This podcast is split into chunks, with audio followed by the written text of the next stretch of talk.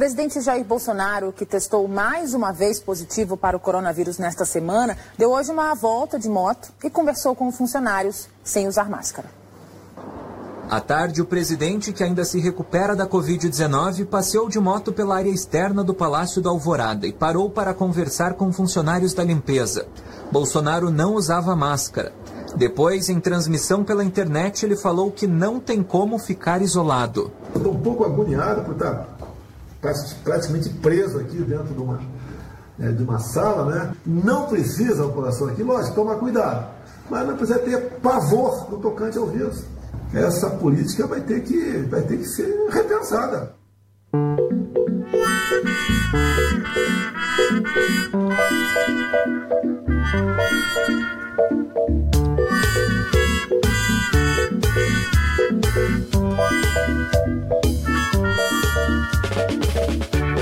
Bueno, el peor final. El peor final. El mejor como el peor. ¿Está curado Jair Mesías? El peor final. No voy a. O sea, el peor final. Epa, epa, epa, epa, no, epa. no estamos hablando de la vida y la muerte de ningún ser humano, pero en términos políticos, el peor final. Lo Ah, tenés- porque- Lo tenés a Jair Bolsonaro dando vueltas. En moto, sin moto, barbijo. Sin máscara, hablándole a Sí. empleados, pobres empleados que estaban, se los encuentra ahí, te imaginas. Te para el presidente, Sí, no puedes claro. decir correte.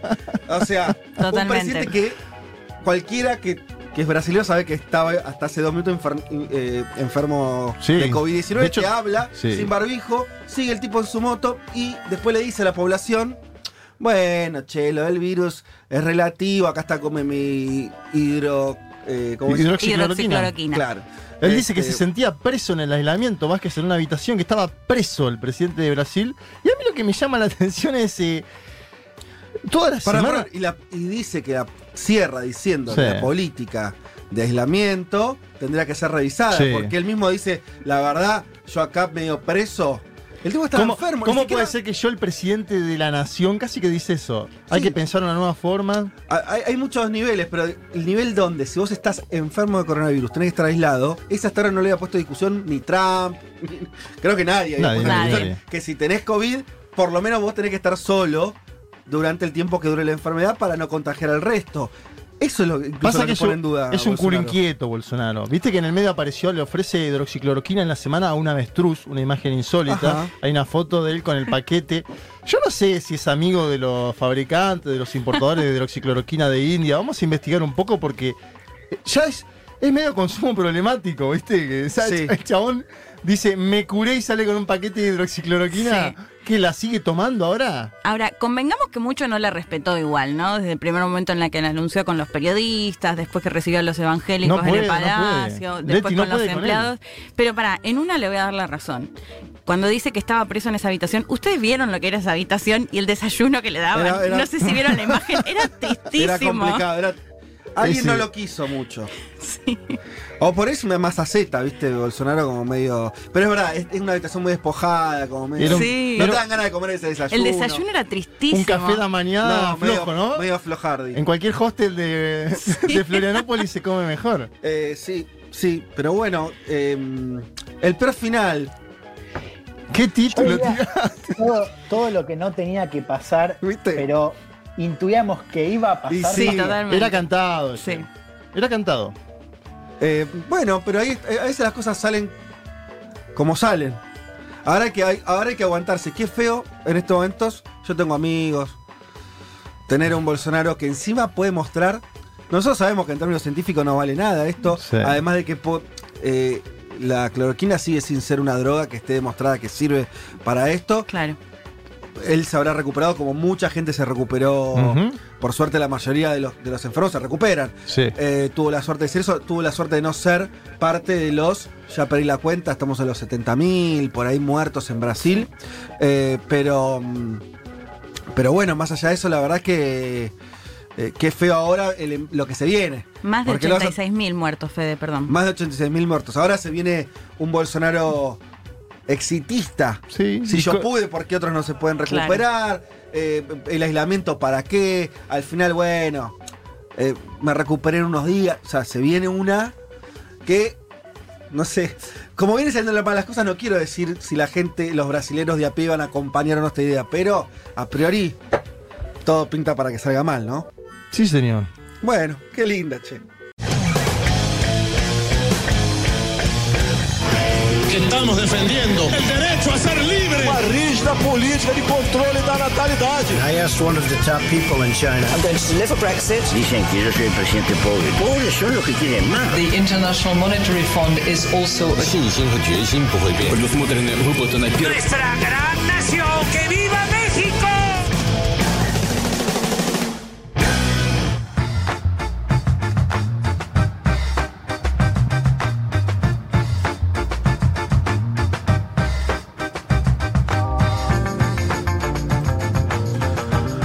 buen domingo para todas y para todos quienes nos escuchan. Hoy en este programa, Un Mundo de Sensaciones, programa número, perdí la cuenta ahora, pero estamos en el ciento, eh, bordando los 130 si no me equivoco. Acá nuestra ¿128 no sería hoy? ¿38? 28 Ah, digo. 28, bueno, por ahí. Me parece. Eh, no tenía el dato exacto, así que... eh, Cuarta temporada. cuarta temporada, un programa, bueno, que este año nos agarró, ¿no? Como justito, justito. Un programa maduro de política internacional que ya tiene un par de temporadas y le agarró la pandemia. Pasaron Este, cosas. pasaron cosas. Juan eh, Elman del otro lado, ¿usted- ¿se te escucha bien? A ver. Hola, hola. ¿Me Ahí va. bien? Ahí va, sí, ponele un poco de, de entusiasmo porque está un poquito. Ponele lejos. onda, amigo, un poquito de onda. No, a veces hay que hablar un poco con más. Eso, eso, eso. Énfasis, viste que te, te cansa, te, te cansa más.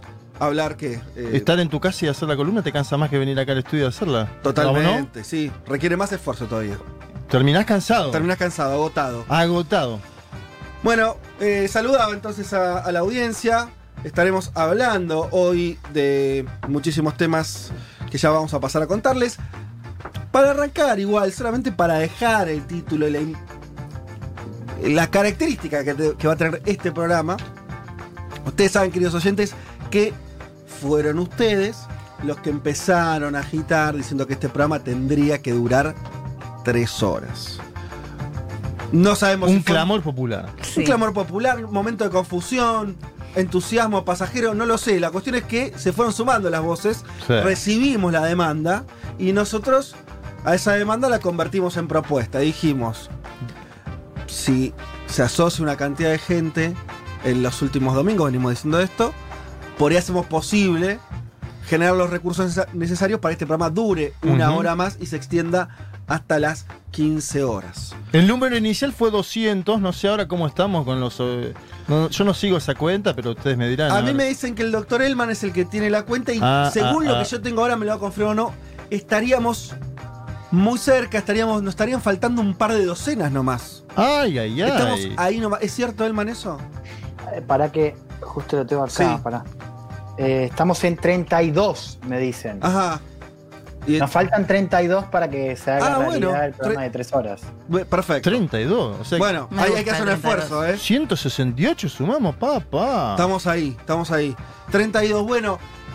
Si durante el día de hoy, por ahí siempre nos mandaron mensajes muchos en Twitter, en redes Muchos, sociales diciendo, che, sí. voy, voy a escribir hoy, porque, pero si lo hacen, no sé qué, como que, como que falta que la propuesta le pongamos como la negociación de la deuda. Sí. Hay un momento donde decís sí o no. Claro. Bueno, es hoy. Vamos a informar que es hoy. Al término de este programa, alrededor de las 14 horas, hoy todavía, Sí. vamos, ojalá, a decir que cumplimos la meta y que hoy es el último programa que oficialmente va de 12 a 14 y ya el próximo iría de 12 a 15. Pero para eso, en las próximas dos horas tienen que eh, acompañarnos, terminar de lograr ese objetivo, sumarse a la comunidad. Para los que no lo saben, ingresan a la web de la radio, ingresan a la solapa de comunidad, se asocian, ahí tienen algunas opciones, tarjeta de crédito, CBU, todo muy sencillo. Eh, nosotros eh, vamos a tener eh, una fiscalización en el momento, En on vivo. time, y nos van a decir, sumamos a uno, a dos, a tres, y durante estas dos horas, cuando nos hayamos, eh, hayamos acercado al objetivo, se lo vamos a ir contando, y ojalá 14, 14 y 5. Si, si no, podemos- a las 14 nos vamos. Bueno, vos sos muy... Está bien. Alrededor de las 14 vamos a decir Lo que falta. éxito o, no. o fracaso. Y- o poder decir faltan dos. Bueno, sería terrible quedarse ahí. de la Son, son 32, na- o sea, vamos. Yo ya estoy pensando en que el próximo programa es de tres horas, estoy mentalizado. Ya tenemos la entrevista, todo, ¿no? Ya tenemos está todo, todo. pensado. Tenemos lo- los cambios de, de la mesa, que, ¿no? No, no, mentira. La mesa queda igual. Nos quedamos. No, justamente, bueno, eso, eso, simplemente contarles eso. Ojalá nos acompañen, ojalá que a partir del domingo que viene los acompañemos tres horas. Va a ser, hay que, hay que sostener la vara de dos horas a tres horas. Parece poco, es mucho. Es un digo- montón, Ya le digo a es un ustedes, montón. ¿eh? Pero Así vamos a sumar un montón de cosas, ya lo Bueno. dijimos, entrevistas, un bloquecito por ahí con las noticias que nos quedan afuera. Almuerzo. Almuerzo, sí, por Vamos a tener que almorzar durante el programa, porque ya. Sí. Eh, esa es la parte dura que hay que decirle a la audiencia: hay un sacrificio acá. Uno termina a las 14 y te vas rápido a tu casa, comes listo. No, yo las- voy- a las 3, comes 3 y media. Uh, o sea, qué, qué Sí, a, las ¿no? 14 se empieza a sentir el ruido de la panza acá. Tremendo. Sí, va vamos a tener que improvisar alguna cosa. Bueno, pero vamos a meternos ya en los contenidos de este programa. Todavía de dos horas dependerá de ustedes, querida y hermosa audiencia que seguramente nos va a acompañar. Pero bueno, último esfuerzo.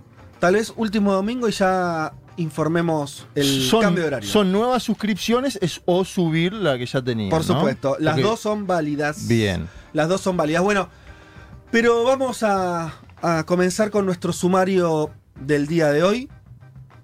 Eh, arrancamos por vos, eh, Juan, si te parece, Juan Elman. Eh, Dale.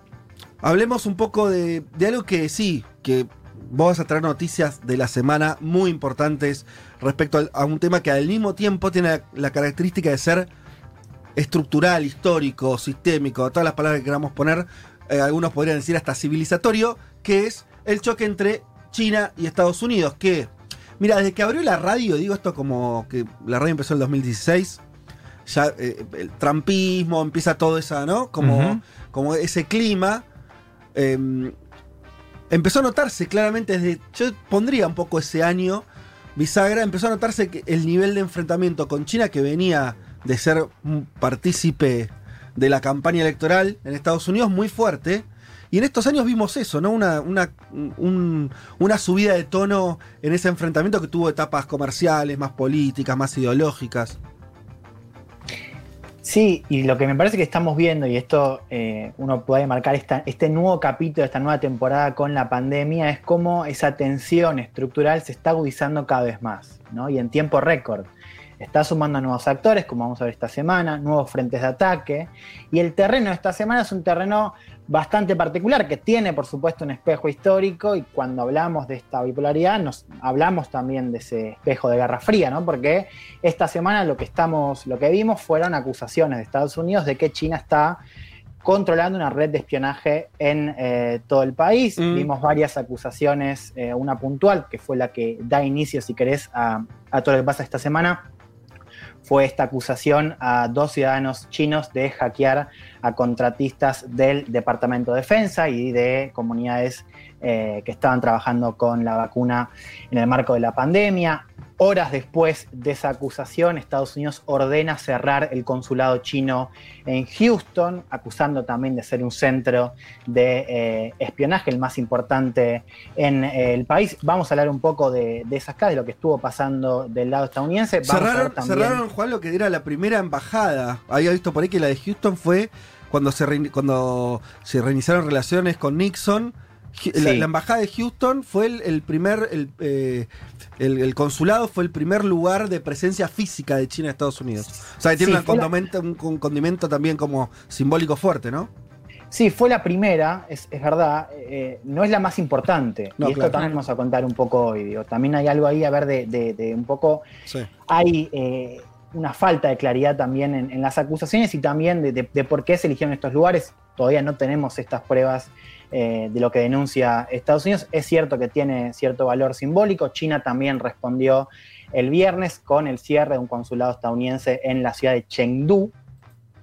Decíamos, vamos a contar estas claves de esta semana, que suma, decíamos, nuevos frentes de ataque, que suma también nuevos actores. Esta semana vimos también cómo la CIA y el FBI se están sumando también a esta disputa, o al menos están levantando la cabeza. Y vamos a hablar también, y esta parte me interesa bastante, Fede, que en esta misma semana hubo un discurso muy importante de Mike Pompeo, el secretario de Estado, que fue, diría, el más agresivo hasta el momento, y no solamente de esta administración, sino te diría de las anteriores. Un discurso focalizado en China, muy agresivo, muy con este clima de Guerra Fría. Vamos a escuchar algunas partes de ese discurso y analizar qué es lo que nos están diciendo sobre este vínculo entre Estados Unidos y China que se está poniendo cada vez más picante. Bueno, importante y ampliaremos en breve, arrancaremos por ahí. Vamos a nuestra región, vayamos a un tema que también vamos a estar comentando reiteradamente de acá a un tiempo y lo venimos también tratando, que tiene que ver con uno de los países que define su rumbo probablemente este año, debería hacerlo este año, que es Bolivia. Pero bueno, está costando que haya elecciones. Te pongo cara de deberías, vos decís debería ser este año y te pongo cara. Es como la vacuna. Yo, no, yo decía que es como la frase de Galeano, ¿viste? Del horizonte y la utopía, que Sí. vos caminás Mm. dos pasos y te alejás. Claro. Bueno, a ver, 3 de mayo, 2 de agosto, 6 de septiembre, 18 de octubre, las elecciones presidenciales en Bolivia ya tuvieron tantas posibles fechas que marean a cualquier mortal, hasta nosotros Mm. que trabajamos de esto, vamos a ser bien claros. Esta semana hubo definiciones porque el Tribunal Supremo Electoral pateó las elecciones para el 18 de octubre próximo. ¿Por qué? Por la pandemia que vive Bolivia y el mundo. O sea, eso, eso cambió la, la decisión del Congreso, que había fijado una fecha Sí. y que Áñez había dicho, la acepto, El Congreso había pedido 2 de agosto. 2 de agosto. Después sí. los partidos se unif- se unificaron y dijeron, bueno, el 6 de, ago- el 6 de septiembre nos suena como fecha. El Tribunal Ah, ese fue un acuerdo partidario el de Sí, septiembre. sí. Que se empezó a quebrar ahora en las últimas tres semanas y que tiene este desenlace donde, salvo el movimiento al socialismo, todos los demás partidos dicen que se vote en octubre. Y es más, te voy a decir, y traje audios que son impresionantes. Hay un sector de la derecha Sí. que dice... ¿Para qué elecciones? No, no, que dice, nos parece mal el 18 de octubre. ¿Cómo van a poner una fecha el 18 de octubre si esto sigue, la pandemia sigue? No, no, no queremos fecha. Sin fecha. Camacho. Claro, hay un sector que no quiere, que no quiere. Sí, Camacho no lo dice él en persona, manda a decirlo Su a, sector. A, su sector. Claro.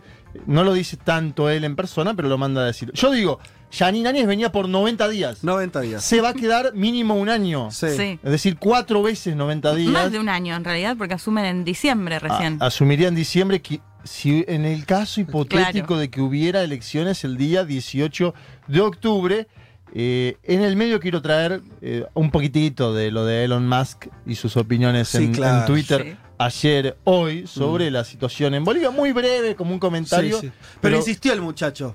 Primero fue un tuit solo y decís, bueno, Fue, pero aparte fue Ahora un tuit que no sabía si era sarcasmo no, y después tiró una, Sí, una no. bombita. Felicitó ¿no? a, a la liberación que según él o sus seguidores hubo en Bolivia después de 21 días eh, el año pasado. Bueno, muy bien. Tema central también me parece lo que vaya a ocurrir en el escenario boliviano.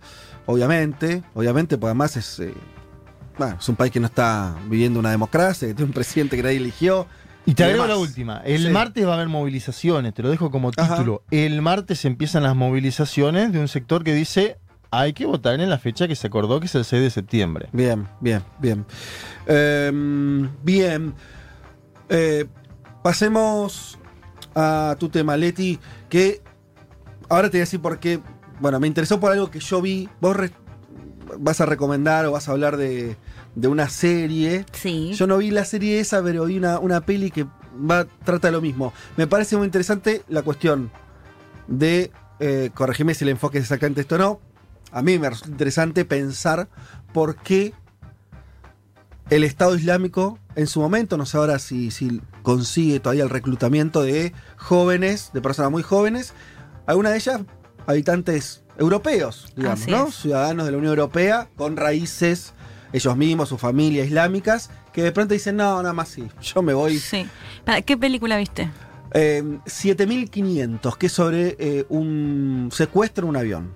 Ah, no la vi. Buena. No, tan- eh, Recomendable. Sí, sí, buena, buena. Todo pasa adentro de la cabina de los pilotos. Ay, la no. cámara no sale de ahí hasta que te da un poquito Las de. historias de avión no me gustan. A mí me encanta. eh, pero tiene. O sea, sí, me encantan, pero me, me dan miedito. La característica es. eh, la historia es simple, simplemente gente que se sube en tres flacos a tratar de secuestrar el avión, un avión para estrellarlo. Y. Pero es interesante que adentro de ese grupito de tres hay uno que es el más pibe, Ujú. uno de 18 años que vivía en Alemania, Sí. que había nacido en Alemania, y es un poco también tratar de entender de alguna manera por qué ese flaco se incorpora y le parece más o menos sensato subirse a un avión y tratar de, Claro. de estrellarlo, ¿no? Que algo pasa ahí en, esas cabezas. Bueno, nosotros vamos a estar hablando un poco en realidad de Califato, ojalá la hayan visto, está en Netflix. Y en realidad vamos a hablar puntualmente de una historia, una historia real. Mm. Se, se trata de Yamina Begum, que ella es una británica que a sus 15 años eh, se fue a, a Siria a formar parte del Estado Islámico.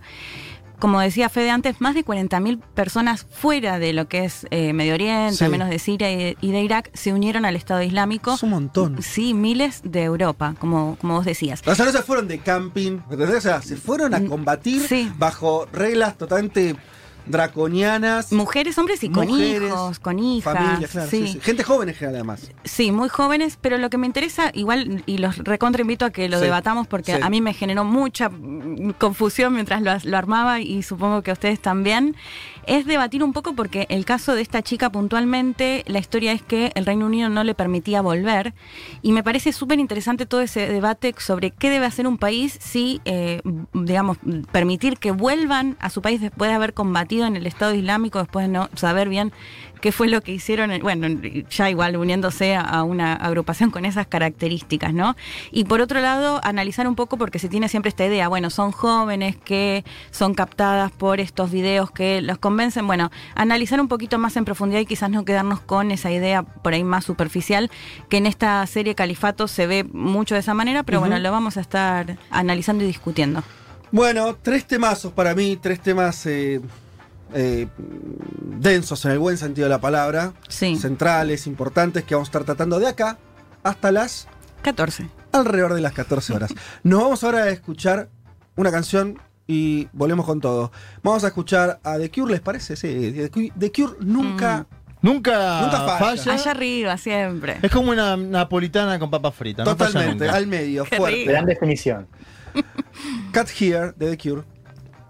So we meet again, and I offer my hand all dry and English slow. And you look at me, and I understand, yeah, it's a look I used to know. Federico Vázquez, Juan Manuel Carr, Leticia Martínez y Juan Elman. Un mundo de sensaciones. De la invención de la rueda a las stories de Instagram.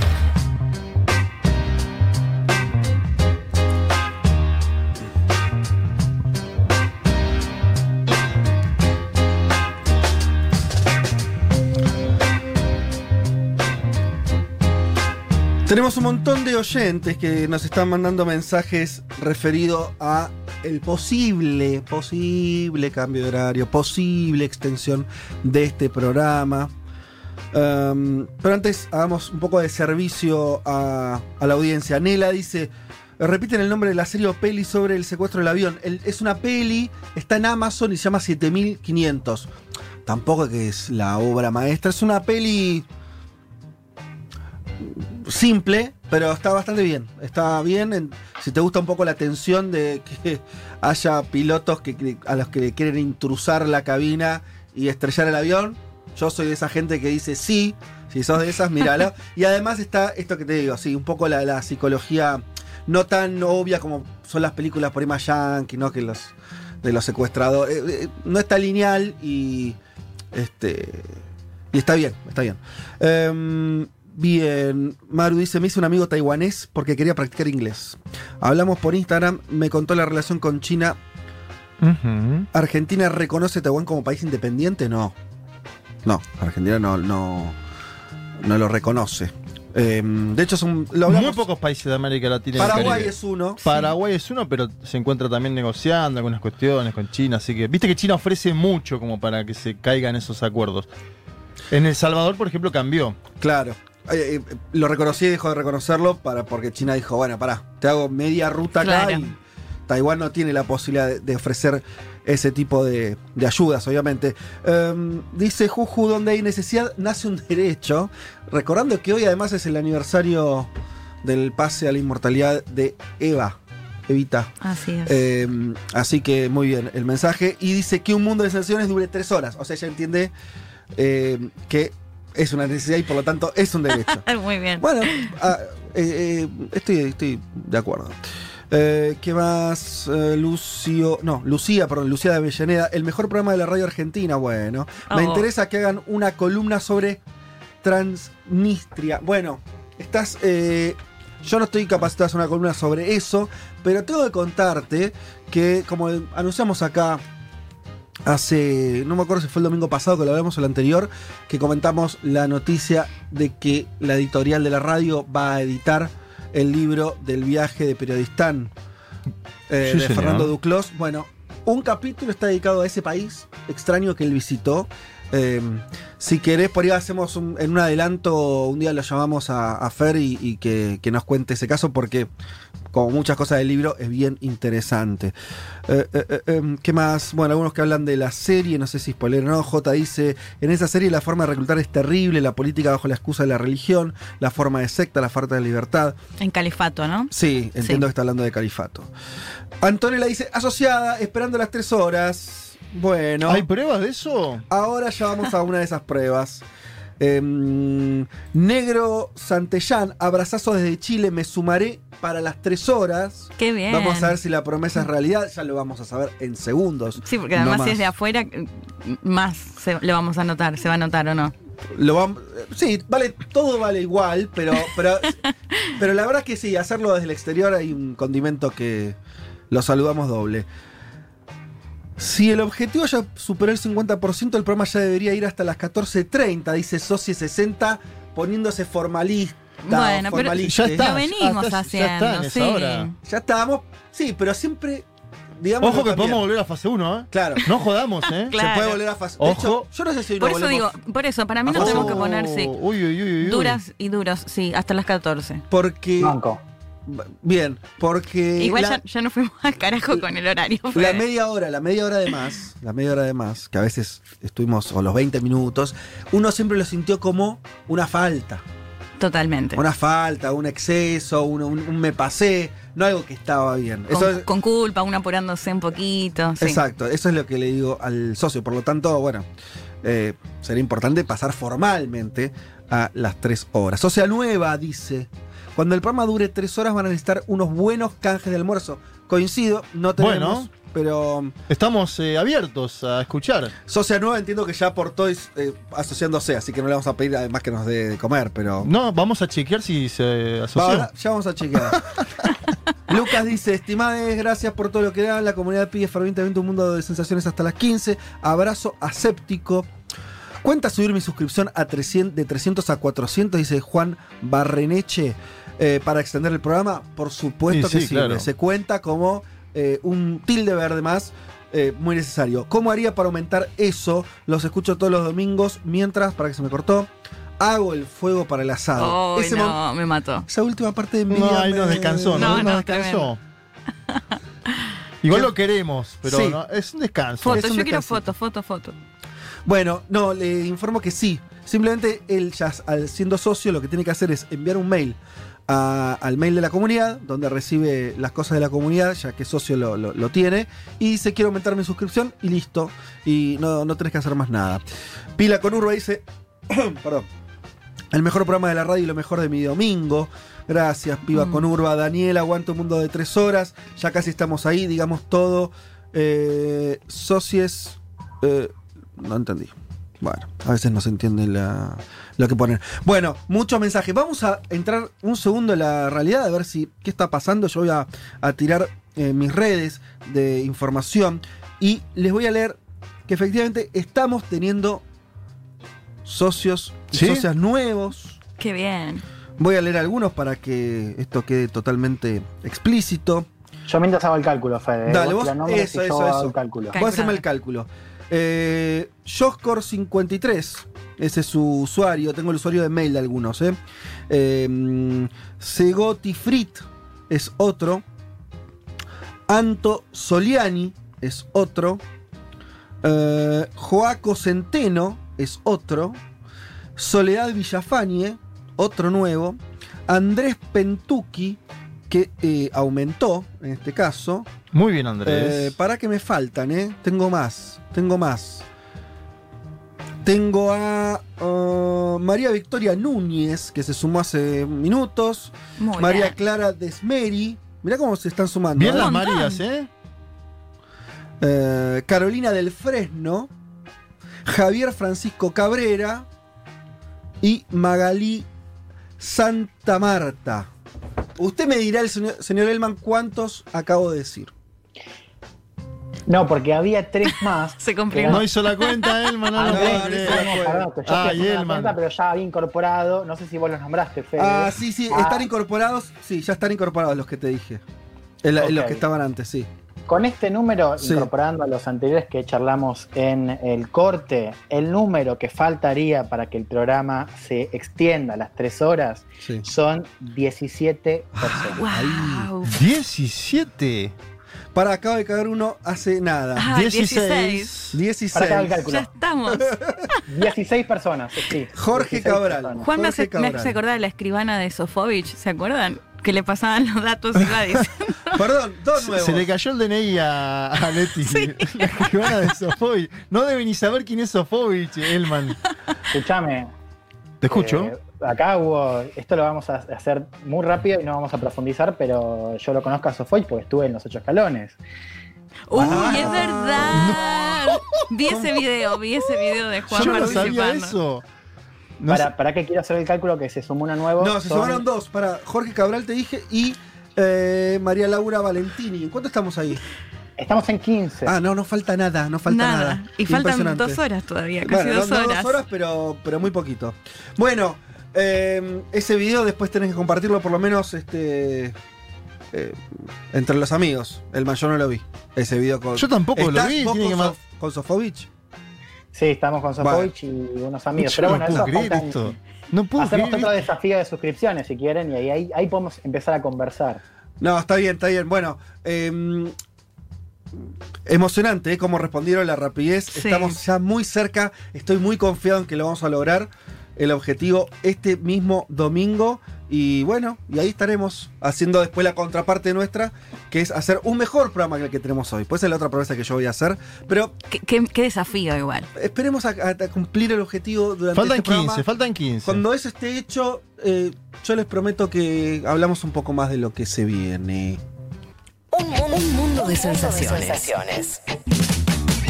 Vázquez, Carg, Martínez, Elman. Información justo antes de la invasión zombie.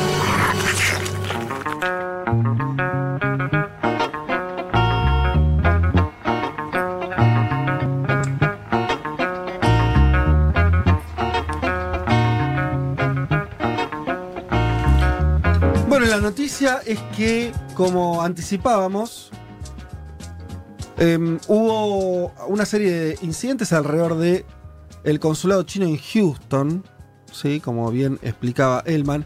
Cuando yo vi la noticia, no sé si ibas a arrancar por ahí, pero bueno, lo digo porque eh, me, llamó la atención.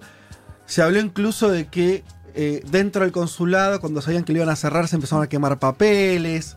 Entonces, toda una cosa medio muy guerra fría, ¿no? La- o sea, la sensación que me daba de la imagen de- del, del cierre de este consulado por decisión de Estados Unidos, al mismo tiempo la respuesta de eh, los que trabajan ahí, de bueno, nos deshacemos de cierta información, como Medio de Americans, ¿no? La serie. Totalmente, como que ahí pasaba algo, se mezcla con eh, mitos o acusaciones, digo mitos pues no sé cuán sustentado está, de que los chinos en ese consulado estaban como tratando de robar información sensible sobre una posible vacuna contra el COVID. Bueno, muy, sí, muy de espionaje la, la- cuestión, ¿no? Coincido y hay algo también narrativo ahí, ¿no? Digamos, de, de- por parte del consulado de quemar esos papeles que supuestamente eran top secret, ¿no? Y esa escena siendo transmitida en vivo por la televisión de Estados Unidos, digo, ahí también hay algo para, para pensar. Después vamos a ver cómo también sucedió algo similar en Chengdu, cuando China anuncia esa retalación el viernes de cerrar el consulado estadounidense en Chengdu, también la televisión eh, estatal de China va ahí y transmite, digamos. Así que tenemos Sí. esas dos imágenes Ah, de ambos consulados cerrando. Empezamos por el martes, que Mm. ese fue, eh, que ese es el día donde arranca esta, esta secuencia. Ahí el Departamento de Justicia de Estados Unidos acusa a dos ciudadanos chinos de hackear contratistas del Departamento de Defensa. También acusa de hackear científicos que estaban trabajando con el eh, coronavirus. Estados Unidos, Estados Unidos dice que estos dos ciudadanos ya habían atacado empresas de biotecnología que estaban trabajando con la vacuna. ¿no? Ah, Dice que perdón, eran- Juan, perdón. Entonces, eh, la, la acusación esta que yo pensé que era más como un bolazo, pero fue Estados Unidos como gobierno dijo que eh, desde el consulado habían querido hackear cuestiones que tenían que ver con la investigación de la vacuna. Del No, esto no es del consulado, estos Son ciudadanos dos chinos. ciudadanos eh, Ah, chinos. Listo. Lo menciono porque dos horas después se da este, esta orden del cierre del consulado de Houston con poca información. O sea, nosotros tenemos esa acusación Bien. formal, decíamos, del Departamento de Justicia a dos ciudadanos eh, chinos. Dos horas después, unas horas después, llega este cierre, esta orden para que China cierre el consulado de Houston. Primero dice que es para cuidar la propiedad intelectual y la información privada de los ciudadanos estadounidenses. No estaba claro también qué es lo que había hecho, o sea, qué es lo que había pasado en Houston. Y tampoco está claro por qué Houston. Vos decías al comienzo esto del valor simbólico de Houston siendo el primer consulado que se abre cuando se normalizan las relaciones diplomáticas. Sí, Ahora, China tiene otros centros más grandes y más importantes. Pensemos, por ejemplo, de San Francisco. Digo, San Francisco, cerca de Silicon Valley, digo, Houston no es el más importante eh, ah, que tiene incluso China. lo decís por una cuestión de, de cercanía con un lugar sensible en cuanto a la, a la información y, y al posible robo industrial. Claro. demás. Ok, sí, sí. Claro, sí, Houston es, es el, el importante en, en- en el sur, digamos, pero si vos Sí. pensás a escala nacional, no es el, ni el más grande ni el más significativo. Después, esto no, no es el día que anuncian eh, esta orden, pero después, a través del Departamento de Justicia y de ciertos sectores de la comunidad de inteligencia, Estados Unidos va a decir que de todas las operaciones que tiene China en Estados Unidos, la que tiene base en Houston es de donde salen las campañas más agresivas y más exitosas. Pero rubricando esta idea de que los consulados de China son centros de espionaje Claro. Y que Houston es eh, el más peligroso y el, y el más exitoso. Y que de ahí viene esta orden de cerrar. De vuelta, sigue sin haber mucha evidencia y sigue sin haber mucha información de por qué Houston y cuáles son las operaciones que eh, sucedieron supuestamente en Houston. Ahora después vamos a hablar un poco de eso. Pero esto es lo que tenemos el martes. No es la primera acusación de Mm. este tipo por parte de Estados Unidos. Estados Unidos ya había deslizado, quizás con cuadros menores, que China estaba intentando eh, hackear investigaciones eh, concernientes a la vacuna. ¿No? Y la acusación de que China roba propiedad intelectual es una acusación que viene incluso desde la época de Obama, no es nueva. Ya hubo expulsión de diplomáticos en el último tiempo, hubo expulsión de periodistas, hasta de estudiantes, ¿no? acusados de realizar tareas de espionaje, pero sí esta orden de cierre del consulado es la medida más importante que toma Estados Unidos hasta el momento. Uno podría suponer, para que me parece parte del análisis, las embajadas de potencias en otros países que también son potencias son lugares muy importantes y donde creo que siempre parte del asunto es conseguir información que no tenés, sensible, estratégica, obviamente. Por ahí el punto es cuando eso pasa a ser sancionado, ¿no? O sea, uno no- a lo que voy es, no sé, invertámoslo. La embajada de Estados Unidos en China, bueno, seguro que recabe información de distintas maneras para saber los planes que tienen los chinos. Es parte del asunto, es lógico. Totalmente. El punto, me- lo- eh, la diferencia es cuando eso es visto como una intrusión que te preocupa y la, la querés parar. Y muchas Claro. veces, Fede, la- hay una cosa de que, por ejemplo, lo que pasó con. seguro lo vas a decir, Juan, pero lo que pasó con la científica china en el consulado de San Francisco, más hacia el fin de semana. Lo vamos a decir, sí. Bueno, eso, eso, y lo, lo pongo entre paréntesis como para darle, por lo que decía Fede, eso también es denunciando espionaje, intentar de buscar información. Es decir, hacer espionaje denunciando espionaje. Claro. Atención con esas cosas. Bueno, y los Bueno. Wikileaks que, que demostró lo que hacían justamente las embajadas de Estados Unidos en todo el mundo. Sí, tenemos también Snowden. A ver, tenemos evidencia que Estados Unidos realiza espionaje y uno lo podría extender, digo, pensemos en grandes potencias.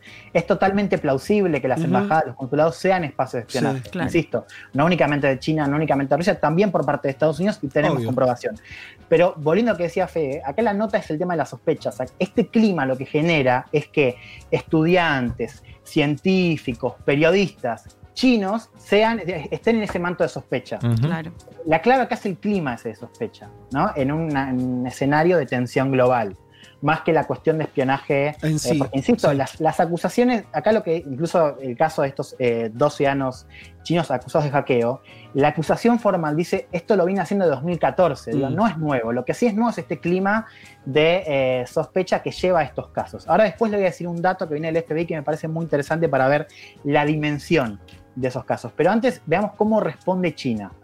A ver, primero negó las, las acusaciones, dice que son acusaciones totalmente falsas, que es, que es mentira, cataloga la decisión de Estados Unidos como una provocación eh, unilateral. Dice algo que me parece interesante, que es la situación, ah, estoy citando, la situación actual de las relaciones chino-estadounidenses no se corresponde con los deseos de China y Estados Unidos es totalmente responsable de ello, en esta idea de, bueno, efectivamente las relaciones están yendo eh, al carajo, pero es por iniciativa de Estados Unidos, no por nosotros. Nosotros queremos, tenemos otros deseos respecto a qué tipo de vínculos queremos tener con Estados Unidos. Quiero que escuchemos lo que decía el portavoz del Ministerio de Exteriores sobre esta avanzada de Estados Unidos sobre embajadas bajo este, estas sospechas de espionaje. 这次美方单方面限时关闭中国驻休斯敦总领馆，是美 El 对华 anuncio 采取 unilateral de 前 Estados 所未有 Unidos 的 de cerrar el consulado chino en Houston es una acción mucho más grave que escala las tensiones entre Estados Unidos y China a un nivel sin precedentes. 无端设限，多次私自开拆中方的外交邮袋。 Entre octubre y junio, Estados Unidos dispuso restricciones contra diplomáticos chinos sin ninguna razón. 由于美方近期美方肆意污名化和煽动仇视，中国驻美使馆近期 El lado estadounidense inspeccionó repetidamente el equipaje de diplomáticos chinos sin permiso y confiscó artículos chinos que iban a ser usados en actividades oficiales. La Embajada de China en Estados Unidos ha recibido amenazas de bomba y de muerte recientemente y el lado estadounidense ha estigmatizado ferozmente e incitado el odio contra China. Todavía no le pego la traducción, ¿viste? No, Cuesta pero, eh, sí, sacarle, sacarle las palabras, pero a ver. eh, eh, ¿qué- Saber dónde termina. sí, no, pero es, durísimo parece- el comunicado, lo que dice.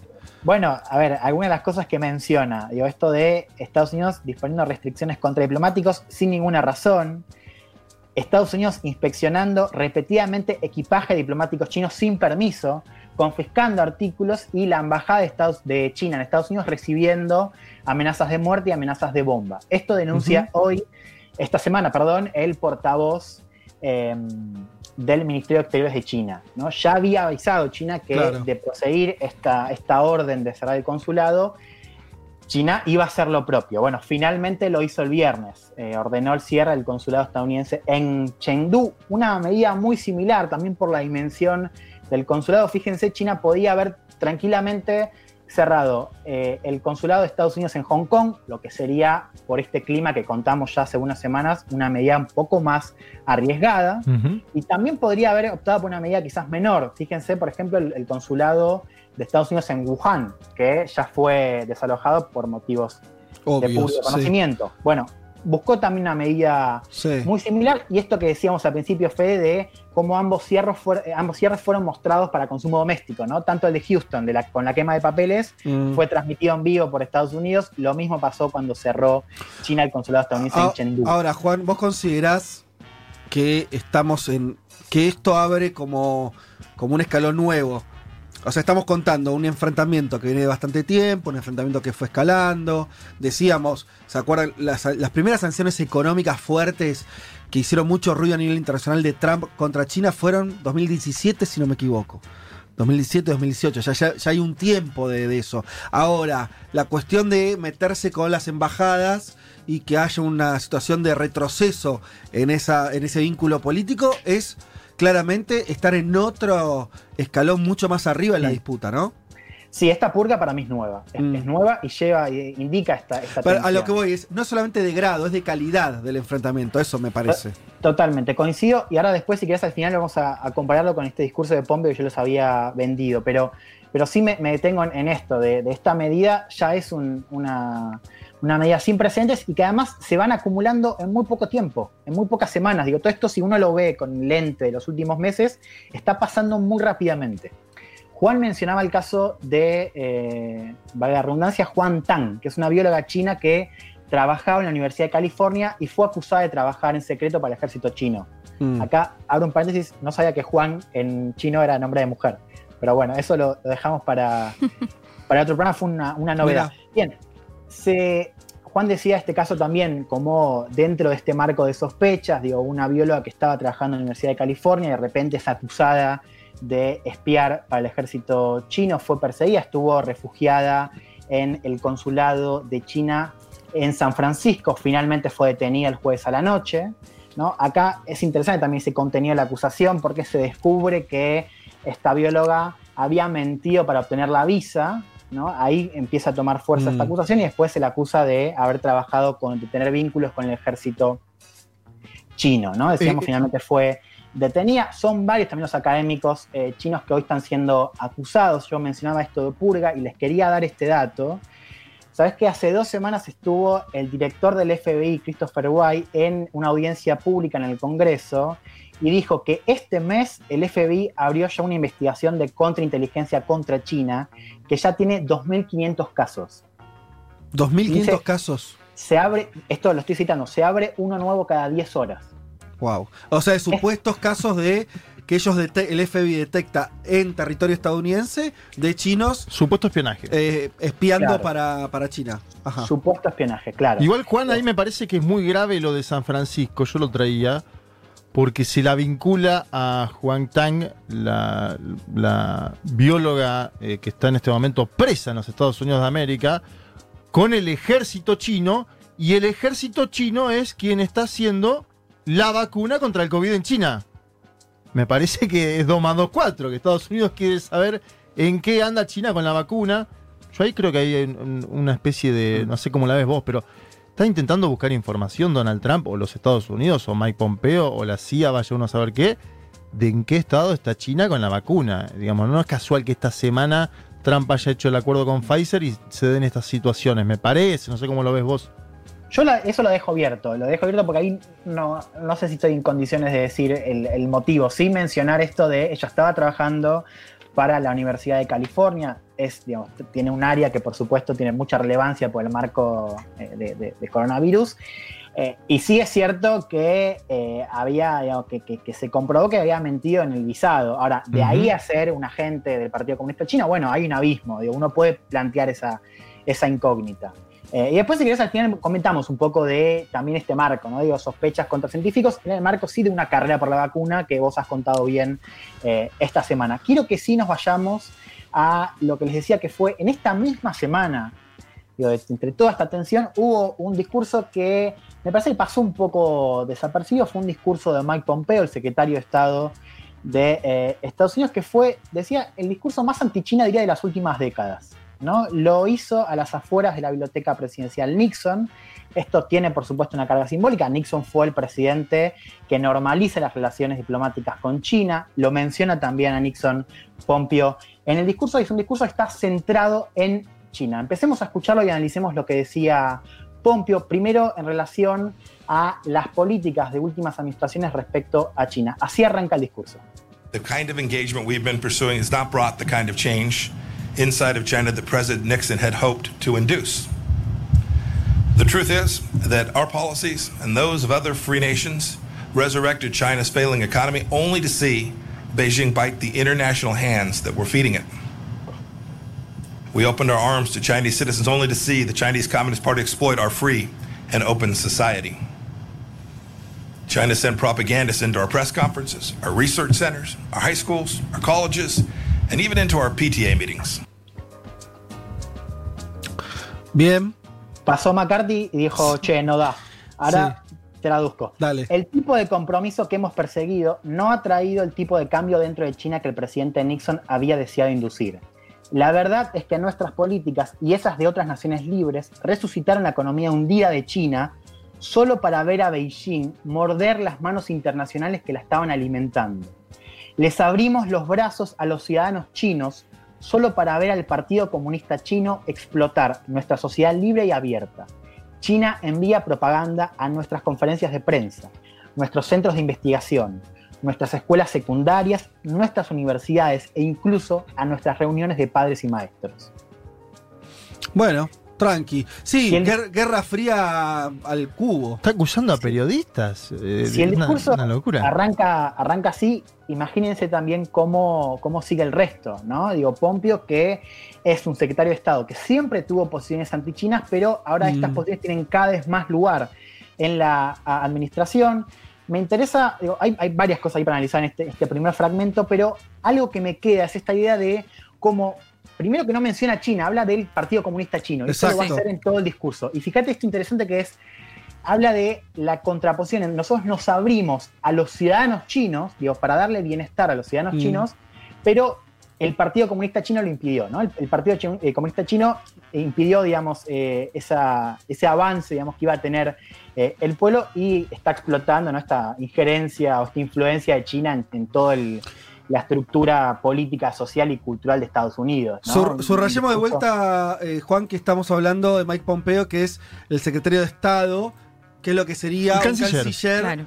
Pero digo, por eso la relevancia la palabra de esta persona que por digo porque por ahí Pompeo no es alguien tan conocido, verdad, verdad, verdad. pero digo, ocupa un lugar recontra sensible, es el, el, que maneja las relaciones exteriores de Estados Unidos.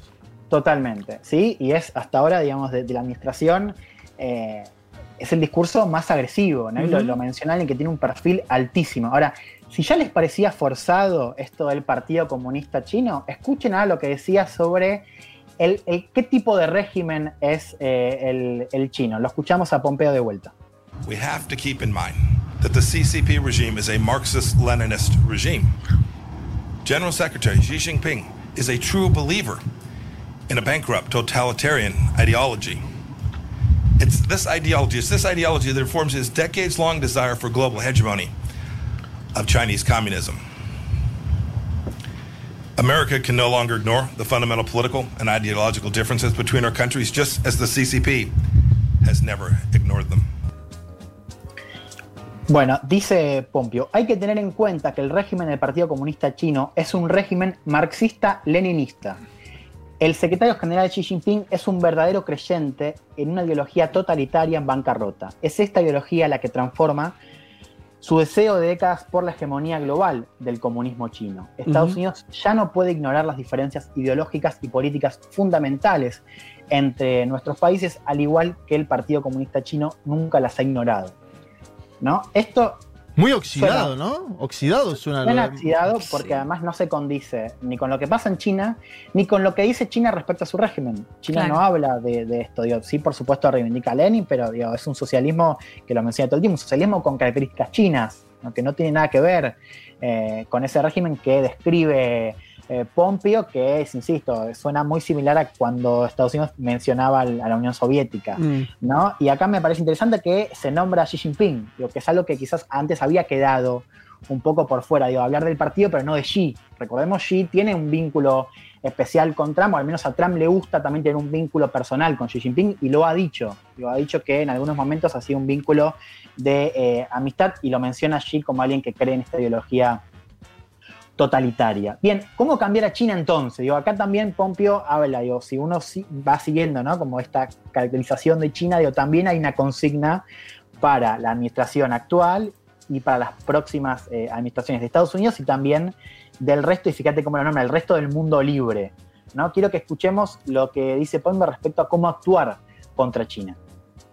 That the only way, the only way to truly change communist China is to act not on the basis of what Chinese leaders say, but how they behave. And you can see American policy responding to this conclusion. President Reagan said that he dealt with the Soviet Union on the basis of trust but ver- verify. When it comes to the CCP, I say we must distrust and verify. We. Bueno, Dice, la única manera de cambiar a la China comunista es actuar no sobre la base de lo que los líderes chinos dicen, sino de cómo se comportan. Y podés ver a la política estadounidense en respuesta a esta conclusión. El presidente Reagan dijo que él lidió con la Unión Soviética sobre la base de confía pero verifica. Mm. Cuando se trata del Partido Comunista Chino, yo digo que debemos desconfiar y verificar.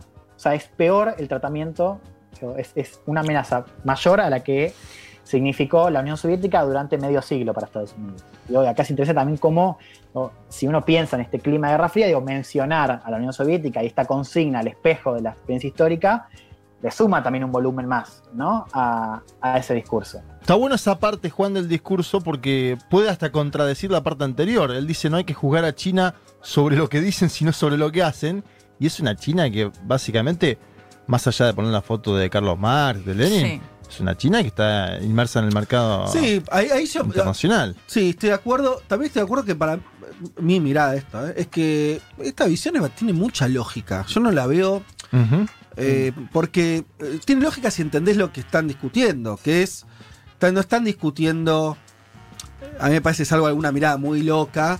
No están realmente discutiendo contra otro Ideología, modelo. no están claro. discutiendo contra con lo que puede hacer este el La propia socialismo URSS, la propia el- URSS. No, Claro. claro, el socialismo del siglo XX que era la URSS con un montón de países que están afuera del esquema económico Sí. del capitalismo, que tienen otras reglas, otra vinculación entre ellos.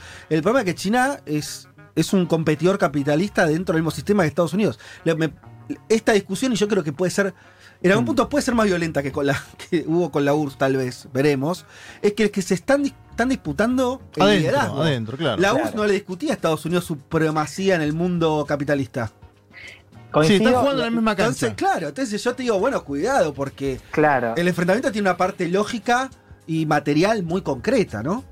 Y hay algo, coincido totalmente y con, con, con Fede y con Juan. Y ahora hay algo también que esto lo menciona durante todo el discurso, que es hay que dejar de tratar a China como si fuese un país normal. No es un país normal. Entonces ahí cuando vos, haces- cuando Sí. vos trazás esa distinción, Sí. que ya es moral, digamos, porque Sí. ya Claro. no es un competidor económico, sino es un adversario que está poniendo en riesgo tu libertad. Ahí le negás esa competencia, ¿no? Porque ¿quién se sienta a la mesa con un totalitario? No, No, se puede bueno. negociar con ellos. Sí, yo, claro, uno entiende que la cuando vos competís siempre vas a tratar que el otro sacarlo de la cancha. A mí me parece, me, me parece que Estados Unidos, esto por ahí, mi, mi apuesta en que, en que- es que puede ser más allá de Trump y vos tenés ahí, Mm. eh, siempre no- no- nos mostrás los números que, de donde crece lo antichino en el pueblo estadounidense, la sociedad norteamericana, que sea un dato estructural, porque si vos estás peleando por el liderazgo, al otro vas a tratar de mostrarlo como malo, como algo ¿no? que, que sería pésimo que haya un cambio en la supremacía de quién maneja la economía mundial. Y ahí yo creo, soy en eso, eh, como, me, me parece que Estados Unidos tiene alguna ven- mucha ventaja. Cultural, de- sobre todo. Sí, de, de- de lograr poner atrás de sí al, al resto de los países, buena parte del resto de los países occidentales. Porque hay un dato de la realidad, es que es, China tiene un modelo que no es democrático, que es muy distinto al que tiene todo Occidente, con toda la dificultad que tiene la democracia occidental y demás. Y además una historia milenaria donde está. donde China, eh, para decirlo bien a lo bestia, eh, le parece rara a cualquier habitante ¿no? Eh, de, de Europa para acá. Quiero decir, hay una distancia cultural, idiomática, de, de cómo funciona como sociedad, etcétera, que a mí me parece que Estados Unidos va a explotar esa. O sea, pensar que no va a explotar eso Mm. me parece como muy. ¿Por qué no lo vas a hacer? Bueno, ¿no? Fede, lo hemos hablado hace dos semanas. Digo, hace dos semanas hablamos de los frentes que tenía China Sí, sacando exacto. a Estados Unidos. Entonces decíamos, con Hong Kong reabrió el frente con Reino Unido, Claro. que además vetó a, a Huawei, anunció este veto eh, de Huawei en 5G, lo mismo Canadá, lo mismo Australia, digo, estos roces también militares con la India. Digo, hay un frente que decíamos está tomando volumen y agenda al margen de la discusión de Estados Unidos. Y quiero que pasemos un último audio, Sí, justamente dale. Hablando de este llamado, y fíjense cómo lo dice Pompeo, este llamado al mundo libre. Lo Claro. escuchamos del secretario de Estado. If the free world doesn't change, doesn't change communist China, will surely change us.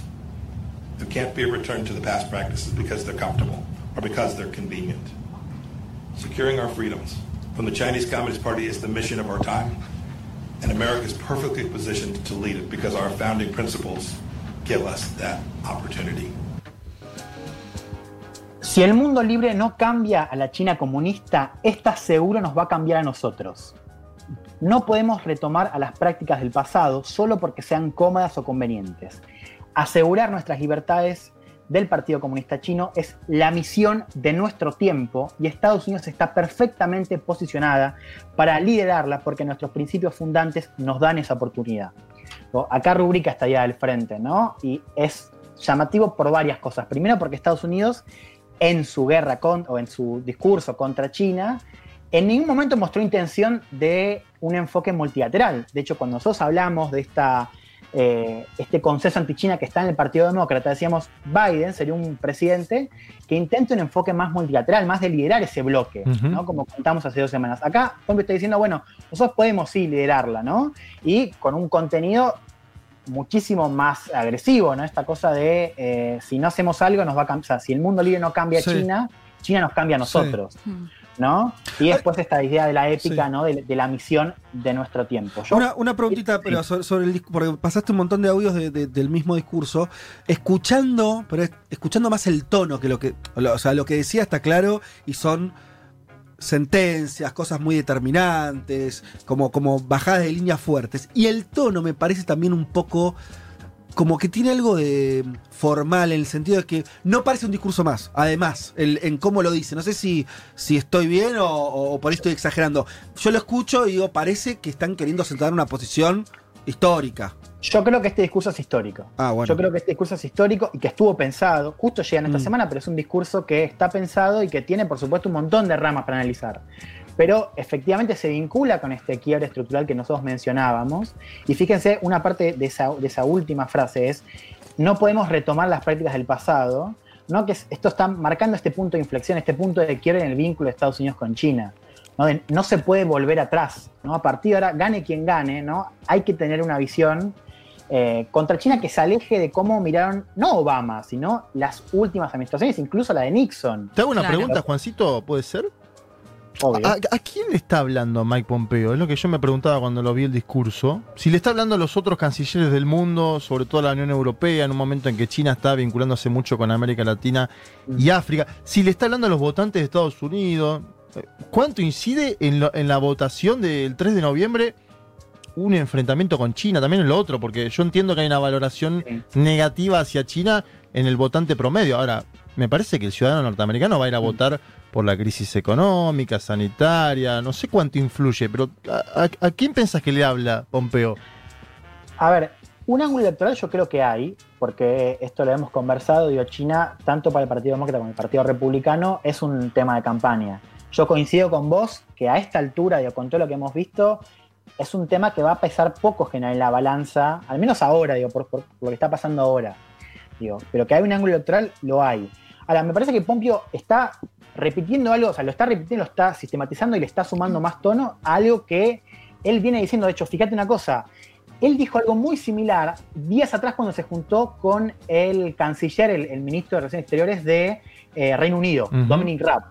ahí, ahí tenés una semana donde también hay un mensaje a este mundo libre. O sea, yo creo que también hay un mensaje hacia el resto de los países. Me parece interesante esta cosa de Estados Unidos se posiciona para liderar ¿no? este bloque, que era algo que no, no, lo vimos en la discusión Estados Unidos y China en la administración de Trump. Y creo que también hay un mensaje hacia adentro, ¿no? No hay un mensaje de Pompeo, esto lo, conversamos ya en el grupo.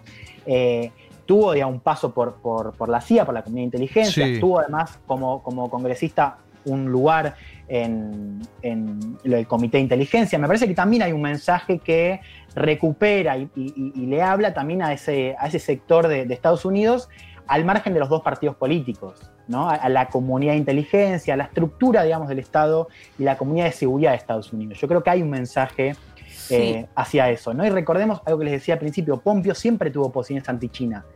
La diferencia es que ahora está al mando.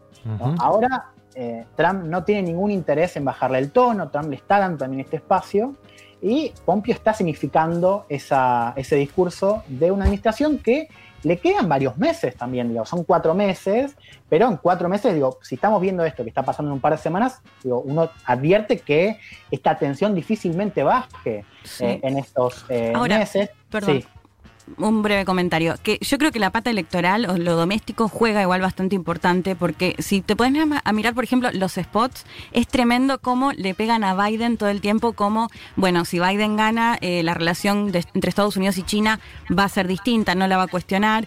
Y por otro lado, esta semana escuchaba los eh, discursos de Trump y volvió a este mismo discurso de campaña de 2016 mm. diciendo, mm. bueno, queremos que los empleos estén acá en Chicago, no en Beijing. Digo, volviendo a este discurso más en, lo económico, si se quiere, en, esta rivalidad entre Estados Unidos y China. Bueno, que fue un discurso además que, un poco le dio la razón electoral, si querés, ¿no? Porque también le, sirvió para cosechar votos en, ese Midwest, pero para cerrar decíamos, bueno, es una agenda que suma esta semana nuevos actores, que suma otros frentes y que representa una tensión que es estructural y que difícilmente baje eh, de acá a los próximos meses. La pregunta que me queda ya con esto cierro es cómo va a responder China, digamos, cómo qué va, al margen de esta cuestión coyuntural de cerrar este consulado, ¿qué va a hacer China de acá en adelante? ¿no? Si va a tener, digo, se va a subir, a ese tren eh, de la, tensión más aguda o va a buscar otra, otra postura, si puede también hacerlo domésticamente. Bueno, yo ahí pongo eh, esa, pregunta, ¿no? ¿Qué es lo que va a hacer China y qué, va a pasar acá en adelante? Bueno, le hemos dedicado un tiempo largo, pero nos parecía que, este enfrentamiento del cual vamos a seguir, hablando, no digo próximas semanas, meses y tal vez años, eh, ameritaba que le dediquemos un poco de tiempo. Excelente, Elman. Vázquez, Carg, Elman, Martínez. Seamos conscientes de nuestra posición en la División Internacional del Trabajo. Lo demás, lo demás, no importa nada. Nada. Un mundo de sensaciones. Bueno, muy bien. Vamos a relajar un poquito, aunque vamos a Me gusta el bueno muy bien tuyo, es tipo el. Y bien amigas, ¿no? Sí, Me gusta el bueno muy bien, es Bueno, muy bien. Bueno, muy bien. Eh, seguimos con un clásico de este programa que es la música que nos elige, la canción que nos elige Pablo 30, el musicalizador de esta emisora. Y Un columnista más. No, imagínate cuando si llegamos a las tres horas las cartas de lo que van a hacer, ¿no? Em, bueno, arranco entonces con lo que nos comenta Pablo. Seguimos transitando la pandemia y las diferentes acciones que los gobiernos van desarrollando mientras escuchamos alguna canción de una banda representativa de esos países. En este caso, yo adelanto, vamos a escuchar un clásico de una banda clásica. La banda es The Clash. Ay, me encanta, por favor. Eh, acá Pablo nos habla un poco de la. también algo de la coyuntura eh, británica. Dice. Todos está citando a Boris Johnson, que dice, todos estos antivacunas están completamente locos, dijo eh, Boris Johnson cuando visitó un centro médico en el este de Londres. Parece que Johnson está... y, ¿eh? y, es que se le fue un poco de las manos. Parece que es Pedro Can ahora de golpe. ahora es Pedro Can. La visita del Premier se enmarca dentro de la promoción del gobierno británico de un gran plan de vacunación contra la gripe, para que no colapse el sistema. O sea, claro, están tratando... Eh, esto lo, hemos visto en varios lugares. Cuando el, antivacunismo, cuando empieza a tener algún tipo de masividad, empieza a complicar porque hay más gente que después va al hospital, ¿no? En principio el que no se dio la vacuna. Entonces genera más, este, mayores problemas. Entonces, sobre una, una situación de saturación por el COVID-19, ahora Johnson está preocupado porque están eh, cayendo más casos de otro tipo de enfermedades, de gripes, de gente que no se vacuna. Entonces fue en contra de los antivacunas. Queremos que todos reciban la inyección antes del invierno. Es vital quitarle presión al Sistema Nacional de Salud recibiendo este pinchazo. Y realmente espero que todos lo hagan, dijo eh, Boris Johnson. Un gran Boris. Dice, y acá viene la reflexión de Pablo, muy atinada, el espíritu individualista que nos inculcó el neoliberalismo empieza a mellar en su propia centralidad. Mira vos. Además del espíritu New Age, de la no vacunación, es cierto, tiene esta cosa de, estos nuevos tiempos, los nuevos liberales o extremos liberales plantean que el Estado directamente hay que eliminarlo o por lo menos no acatar las políticas emanadas por el mismo. Es curioso ver cómo un país que enarboló el liberalismo durante décadas, en este caso el propio Boris Johnson, diga que para poder tener una economía libre de mercado, por lo menos tiene que existir una economía. La de categoría que está tirando, ¿eh? muy arriba, muy arriba. Eh, bien, entonces nos dice, vamos a escuchar una canción de The Clash, banda inglesa, británica por excelencia, punk, post-punk, 70s, el disco sandinista, año 79. Qué buena banda, ¿no? Gran banda. Y parte de una letra de una canción que es London Calling, uno de los himnos de, Clash, dice, la era del hielo se acerca, el sol se hace más fuerte, se espera la fundición y el trigo apenas crece, los motores se detienen, pero no tengo miedo, porque Londres se está ahogando y yo vivo junto al río. Cuenta algunas cosas más, Pablo, pero no me puedo extender sobre la banda y demás que son muy interesantes. Eh, Pero vamos directo a escuchar la canción, que es London Calling, que es un temazo. Solamente agrego que London Calling viene de cómo transmitía la BBC, la radio, en Mirá, momento de guerra. mirá. Y decía London Calling.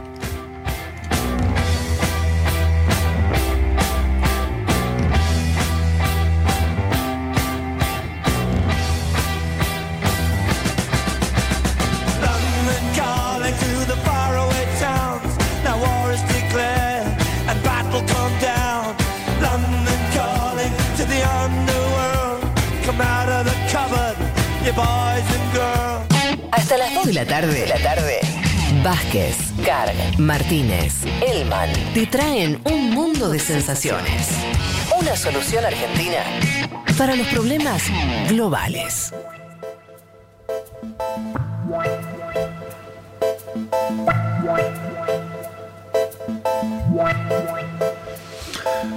Antes del siguiente contenido, vamos a contarles hoy, a 68 años de la partida física de Eva Perón, desde Ediciones Futurock le recomendamos, le recordamos, perdón, le, en realidad, le recomendamos que compren el libro de quienes no lo hicieron. Un librazo. El libro de Julia Rosenborg, compañera de este programa Sí. durante mucho tiempo. Hoy estuvo en el hecho maldito. Es verdad. Fue a entrevistar en el hecho maldito, le mandamos un saludo. Un gran abrazo. Eh, que hizo un excelente libro sobre Eva y las mujeres y cómo eh, ese primer peronismo incorporó a las mujeres no solamente en el voto, que parece lo más conocido, sino también a hacer política eh, eh, en el peronismo, a hacer política también eh, en, el Congreso y demás. Todo- toda una incorporación que es bien interesante, compleja, muy. y una historia poco contada. Eh, entonces, les recomiendo, quienes no tienen el libro lo pueden comprar, entran a, a la página de la radio y van ahí a, a la solapa de libros y se van a encontrar con el libro de, de Rosenberg. Eh, y como siempre, los envíos son a la, ca- a la casa de don- donde lo pidan, a la, dirección donde lo pidan, sin costo y demás. Eh, pero además, les queremos recordar que hoy va a ocurrir la presentación del libro de Julia Rosenberg, ¿sí? Junto a dos personas que yo creo que ya es, va a ser un trío que va a ser bien interesante de escuchar y ver. Va a estar, por supuesto, la autora, Julia. Va a estar Gaby Borrelli. Que Eh, anda muy bien también con el programa, ¿no? Muy bien, Las programa nuevo. extrañas. Programa nuevo que de martes a viernes a las 6 de la tarde con Tomás Aguerre. Y Gaby, además, también autora de lecturas feministas. Sí. Y bueno, eh, no hace falta mayores presentaciones. Y la tercera invitada, A ver. yo creo que le pone el broche. Estamos hablando de la señora Nilda Garré.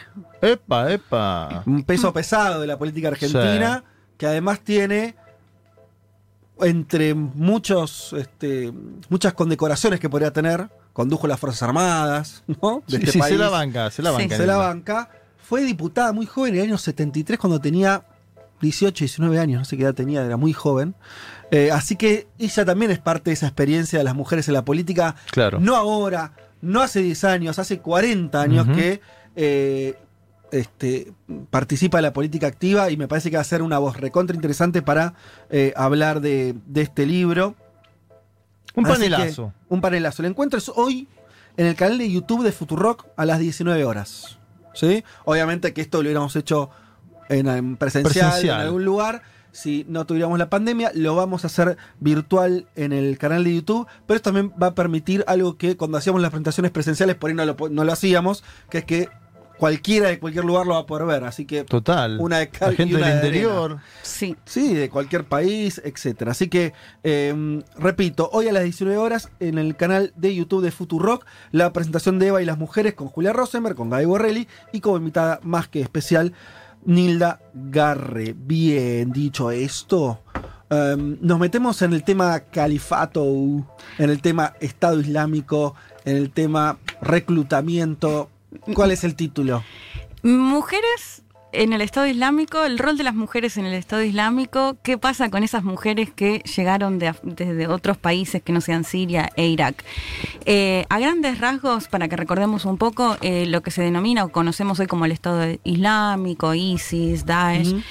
Es esa organización que eh, sobre todo se empezó a llamar como califato, que empezaron a hablar de califato en el 2014, que básicamente lo que hicieron bajo el mandato, el liderazgo de al-Baghdadi, que recordamos que Trump ya hace unos meses anunció que lo habían asesinado, unas cuantas veces habían anunciado que lo habían asesinado y finalmente, finalmente volvía a aparecer. Bueno, que básicamente lo que quería era, o lo que se pretendía es como una construcción de un califato, lo hemos contado en la, en la columna que hicimos sobre el Islam, de la idea de volver a un siglo VII, ¿no? De hecho, la idea era extenderse un poquito más allá de, de Siria e Irak por el Medio Oriente. Lo que hicieron básicamente fue ir conquistando ciudades como con esas imágenes horribles de decapitaciones, asesinatos, torturas, violaciones y demás. Sobre todo fue 2014, 2015 Sí, a partir de 2014, sí. después, después no, no hubo tantos más. No sé si dejaron de hacer las producciones Videos HD, hollywoodenses. ¿te acordás lo que era? no, hollywoodenses. Bueno, de hecho es bastante interesante esto de, los videos. Sí, era impresionante.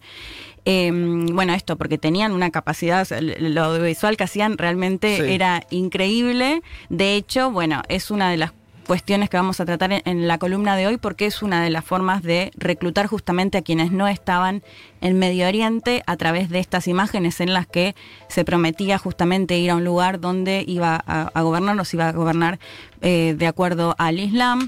Y bueno, la historia particularmente en ese contexto y lo que comentábamos hoy, cuando eh, a partir del 2014, o sea, entre el 2014 y el 2018, eh, al menos 40.000 miembros del Estado Islámico surgieron de otros países, o sea, desde otros países se fueron a Siria y a Irak, a estas ciudades que habían sido conquistadas por eh, los yihadistas.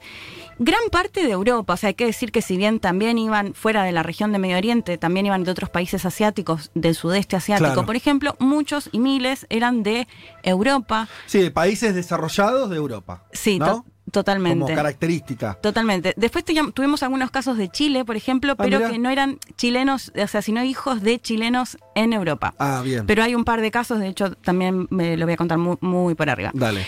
Pero bueno, la historia que vamos a, de la que vamos a hablar hoy se trata de Yamina Begum, que en este contexto, en el 2015, el 17 de febrero, ella, de 15 años, una joven británica, junto con dos compañeras de la escuela, uh Sultana y Amira Base, bueno, les mienten a sus padres, les dicen, por supuesto no les cuentan que se van a ir, que se van a integrar al Estado Islámico, toman un vuelo a Turquía y de Turquía pasan a Raqqa en Siria, integrándose al Estado Islámico. Lo que se sabe, en, que sucedió al menos en ese momento, fue que fueron recibidas eh, por un grupo de mujeres que básicamente les contaron cómo funcionaban las cosas y que rápidamente se, eh, se casaron las tres, ¿no? Porque una de las particularidades de las mujeres era que cuantos más hijos mejor, ¿no? En esta cosa de, bueno, que seamos muchos más integrando el Estado Islámico y que las mujeres básicamente eh, se quedaban mucho en la casa en esta condición que les contaba. ¿Qué pasó con estas tres chicas? Bueno, de Cadiza Sultana lo que se sabe que al año, en el 2016, fue, eh, murió. La versión que más se extendió es que fue asesinada en un ataque aéreo, pero hay otra teoría que dice que intentó escapar y la mataron, porque también salir del Estado Islámico es complicado. Te voy a hacer una pregunta previa por ahí algo que no estoy terminando de entender. ¿Qué es? Vos no decís, mucha gente viajó, esto lo sabíamos, 40.000 personas, eh, varias de esas miles son, eh, eran, vivían en Europa. Viajaron muchas mujeres dentro de esas miles, no sé, supongo un porcentaje más chico, ¿no? Sí, mujeres y, con nenes también, nenes y nenas. Pero al mismo tiempo el Estado Islámico, que es, no sé, decir machista es, es, edulcolarlo, es mucho, mucho peor que, eso, donde la mujer tiene un lugar totalmente eh, marginado, etcétera al mismo tiempo incentivaba que fueran mujeres, iban mujeres a combatir, iban mujeres sabiendo que iban a cumplir una función no de combatientes, sino otra. No termino de entender, ¿entendés? En ese primer momento de la convocatoria, claro. por qué una mujer iba ahí. Bueno, es difícil saber por qué cada una fue, mm. eh, en parte, y lo que vamos a contar ahora en el caso de esta chica, Yamina Begún, por qué cuenta que ella fue, ¿no? Eh, en parte esto que te decía, en los videos lo que se veía era, bueno, una como musulmana creía que iba a ir a un territorio. Vamos, prepara, no, no, Fede, no me corras el eje de la columna.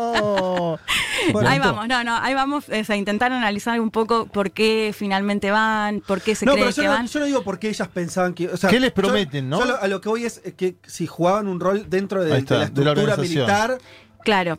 No, en realidad la gran mayoría, se- esto que te contaba, se quedaban en sus casas y, y sobre todo como constantemente embarazadas, ¿no? Buscando tener más hijos, pero sí vamos a ver que igual a su vez también tenían un rol eh, algunas mujeres en, en estas cuestiones de, de tortura o al menos de avalar violaciones y un montón de otras cuestiones. Eh, pero bueno, volviendo al caso de eh, Yamina Begún, esta joven británica que les contaba que a sus 15 años se integró al Estado Islámico, les contaba el caso de esta chica, de la otra chica, eran tres, de Cadiza Sultana, que tenía 16 años al momento en el que se integró al Estado Islámico. Ella se sabe que murió. Les decía, la, la teoría más extendida es que murió por un ataque aéreo. Hay otra teoría que sostiene que intentó escapar porque según sus familiares venían manteniendo conversaciones telefónicas con ella y ella les decía que se quería ir.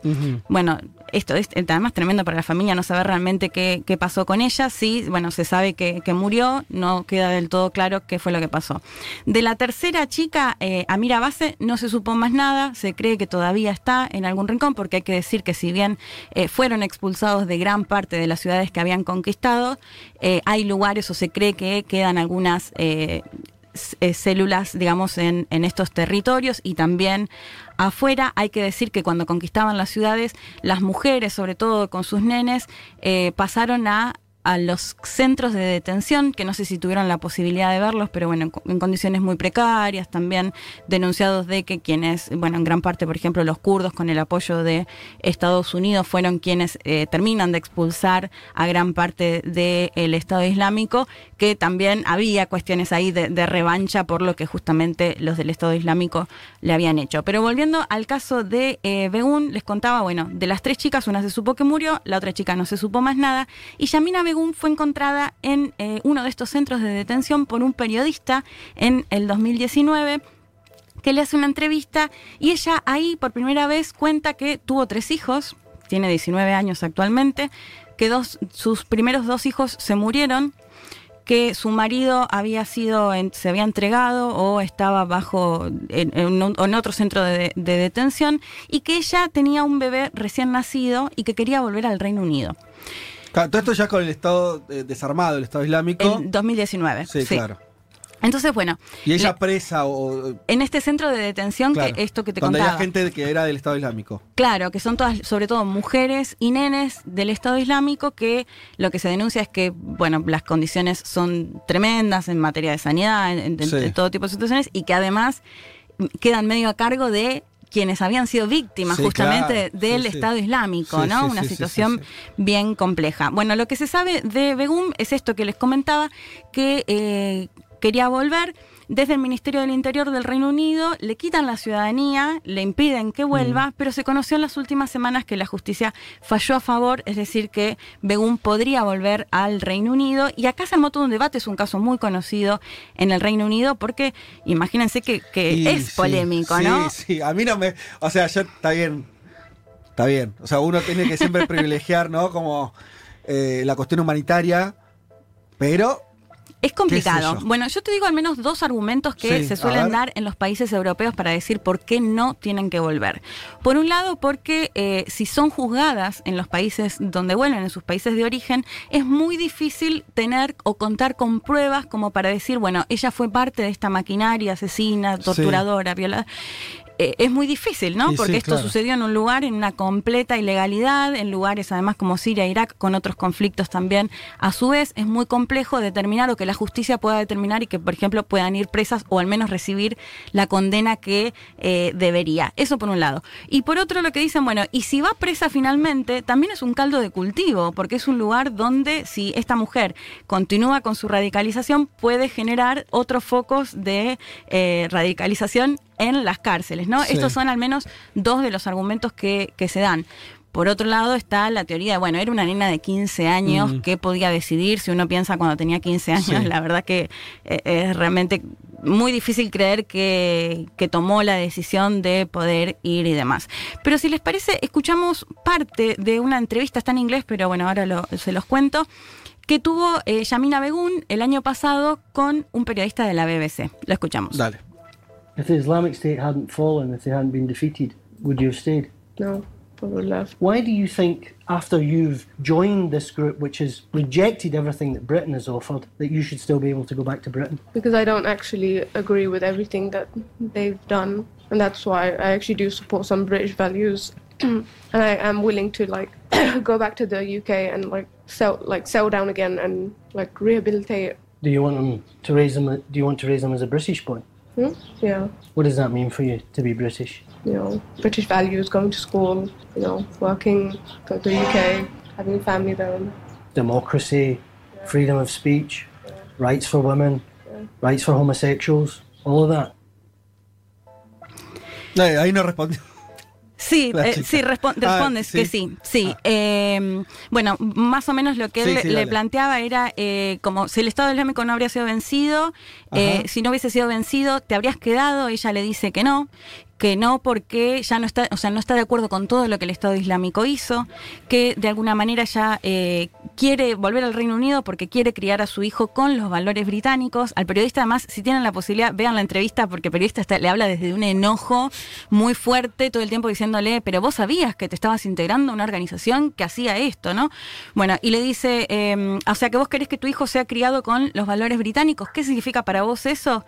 Y bueno, ella le dice que sí, que ir a la escuela, que, bueno, sí, le dice ir a la escuela, trabajar, Sí. y le Sí, dice... como tener una vida normal. Claro, o sea, sí, o una vida sí, en, en- Normal en dentro de lo que es un- occidental o en la vida sí. Y le dice, pero todo eso significa el derecho de la mujer, derechos para los homosexuales. Bueno, y ella le dice sí, que sí, que sí a todo, ¿no? Entonces, acá para mí es interesante porque hay otras entrevistas además que le hacen a ella y va, por supuesto, cambiando un poco esta percepción. En un principio, por ejemplo, otra entrevista que yo veía, le, decían, pero vos sabías cuando te integraste al Estado Islámico que, por ejemplo, hacían, cometían ejecuciones y lo aceptaste. Sí, dice ella, porque para mí era lo que, lo que correspondía de acuerdo a la religión. O sea, no lo cuestionaba. Digo, te- la, veía- la ves a la entrevista y, te indigna un poco.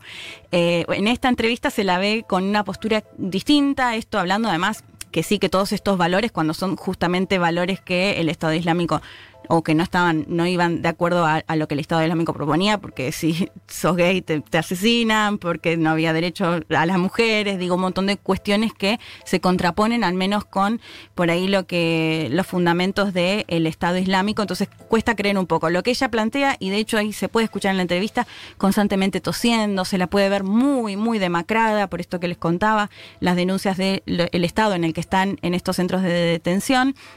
Y ella lo que pedía era que, por favor, volver al Reino Unido, sobre todo para criar a su hijo. ¿Qué pasa entre el 2019 y 2020? El nene muere, o sea, No, muere su tercer hijo de neumonía, un o sea, era bebé. Y bueno, y se conoció en las últimas semanas cómo le decía esta situación. Y acá me parecía interesante hablar de eh, Califato, esa serie de Netflix, que Sí. básicamente también es una historia muy parecida. Es una ficción. Es una ficción, pero la verdad es que con similitudes muy grandes, porque, eh, bueno, esto su- sucede en Suecia, es una producción sueca. Son tres chicas también que les mienten a sus padres, dos de ellas son hermanas, pero también chicas que van a la escuela. Acá se puede ver cómo uno de eh, sus profesores, es es- es súper interesante esto, porque las tres chicas, ninguna, o sea, sí con familias por ahí ni siquiera musulmanas, te diría, sí de países o con un origen de países donde el Islam es mayoría. De hecho, en la familia en las que las dos son hermanas, el papá con una postura muy anti-Islam, si se quiere, o al menos esta idea de O sea, que, que no se eran tiene. familias religiosas. Para nada, para nada. Una de las familias no era para nada religiosa, la otra familia era una chica que vivía con su padre, que la golpeaba, o sea, toda una situación Sí. muy, muy difícil, muy desamparada. Ajá.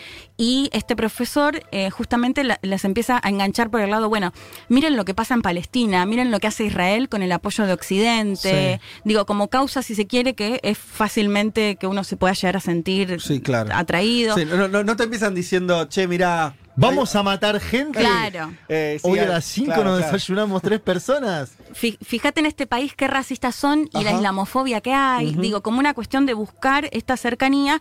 Y las chicas, te digo, ni siquiera, bueno, en, en el califato, ¿no? Ni siquiera sabían rezar, o sea, muy Sí. lejanas a, a la religión. Y bueno, en toda esta serie se puede ver cómo se van eh, convirtiendo, empiezan a usar el velo, digo, un, un montón de cuestiones, hasta que finalmente, una situación muy similar, van a Siria, Turquía, Siria, la misma escala. Bueno, no las voy a, spo- a spoilear después lo, lo que sucede. Sí, pero no, no, no, la- no, deben haber triunfado. No me imagino Me que queda, Sí. Leti, no, no, con esas, eh, eso que para mí es de lo más interesante de la serie, digo, viste que es como una, son varias escenas, como varias historias. Sí. Y ahí lo que me parece interesante es que eh, cuando, el, cuando el padre le dice, como, o sea, se queja ante la hija de que empieza a usar el velo y demás, Sí. la, la hija le dice, ustedes son unos traidores, ¿no? O sea, ustedes no son musulmanes, son traidores. ¿no? Como que la- Exacto. como hay una, una cosa de, de lo que significa ser musulmán ¿no? Claro. para, para esa familia. Pero que se había construido todo en base a la relación con este profesor, que es el que finalmente las termina captando para que vayan al Estado Islámico, porque previo a eso las chicas no tenían mucha idea esto, no, no tenían ningún tipo de acercamiento con la religión en sí. Esto se empieza a dar Mm. con el contacto, Mm. ahí empezó a escuchar el eco, ahí, eh, con el contacto con... eh, con la, con la religión. Y bueno, digo, es, es, es interesante ver cómo la capta. Como decía Juan, hay distintas historias. Hay otra historia, por ejemplo, de en, en Califato, de una mujer eh, turca que se casa con un sirio y cuando llega al Estado Islámico y ve lo que está pasando, ella se quiere escapar. De hecho, ella, ella es la real protagonista, digamos, de toda la serie y toda la situación que se da y la dificultad que tiene para poder volver a su O país. sea, en el caso de ella no, sabe, no, no sabía bien a lo que iba. Que también debe haber sido el caso de algunos, qué sé yo. Sí, y, y de hecho, bueno, al menos a ella se la presenta como que todo el tiempo le parece un horror todo Claro, lo que está claro. viviendo y que se quiere ir. El caso de las otras chicas es distinto, es lo que les venden de lo que es el Estado Islámico y bueno, y, y el momento está el que llega. Eh, si les parece, escuchamos a Carolina Braco, ella es politóloga, doctora en cultura árabe y hebrea, profesora en la carrera de historia y en el programa de doctorado. Además, eh, ya la hemos eh, convocado en otras oportunidades. Ahora va a dar un curso de mujeres y resistencia a Medio Oriente, por si les interesa, la pueden seguir en Twitter. Si les parece, la escuchamos a ella que contaba un poco justamente cómo eh, desde Occidente se construyen los medios de comunicación, y bueno, esto de lo de la serie que la planteábamos, de mujeres eh, chicas, jóvenes, que quizás no tienen mucho poder de decisión, digo, este planteo. Si les parece, la escuchamos. Dale.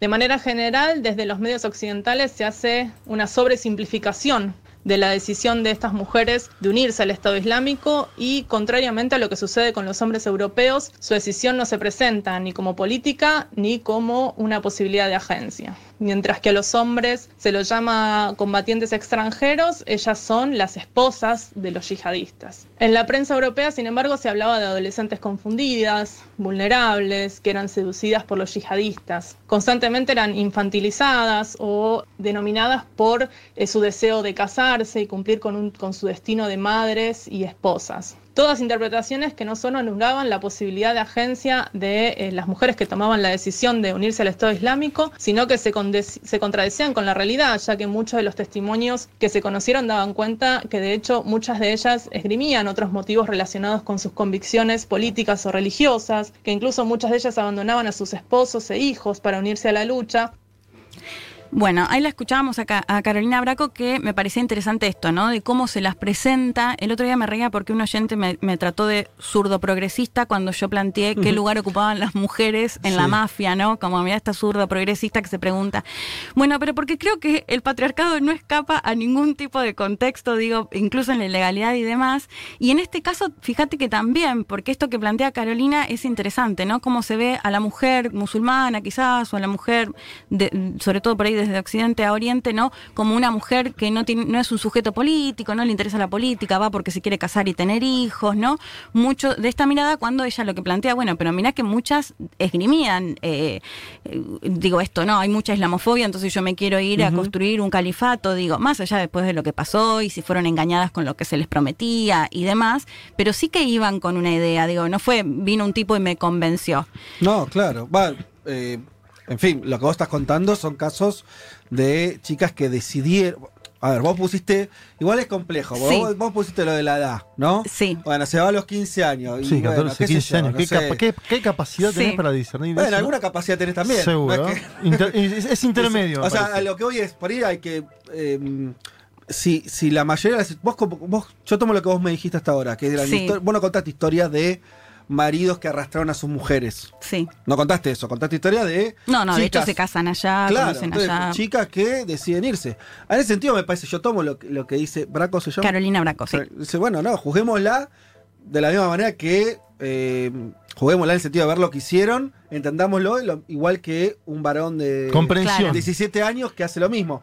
Yo tomo eso, me Sí. pa- a mí me parece lógico, digo, me parece que, que igual no quita que obje- y esto me parece que hay, no sé, estamos en el terreno de la cuestión cultural o el relativismo cultural, eso no quita que eh, todo lo que sabemos que era el Estado Islámico en términos de sojuzgamiento de las mujeres. Claro. No, Hay que, me parece que hay que entender algo bastante obvio. Una cosa es eso y otra cosa es la sub- subjetividad de una piba que se suma por las razones que Mm. se sume, que pueden ser porque por religión, por, Sí. eh, con- porque entendió que eh, Occidente era una sociedad decadente y había que mm, terminar, qué sé yo. Sí, seguramente pensó que iba a encontrar otra cosa del otro lado también, ¿no? Eh, Claro. Bueno, eso es lo que no, eso es lo que no terminamos de entender. Si pasó eso o hay también eh, minas que se sumaron ahí, Bueno, mujeres. mira, bien. Si que- les parece, los invito, modelo. los invito a escuchar el último audio y si nos quedan unos Dale. minutos me gustaría mucho que se dé este debate. Escuchamos nuevamente a Carolina Braco que ella contaba ¿Qué hicieron gran parte de estas mujeres con, por ejemplo, las yazidíes, que son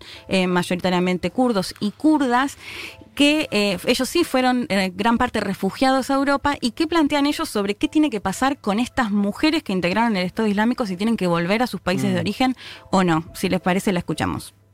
En relación a eh, las mujeres europeas, sí, muchas de ellas quedaron en estos eh, de campamentos de refugiados o centros de detención. Incluso también, bueno, eh, te mencionaba las mujeres de, de la minoría yazidí, muchas de ellas están en Europa.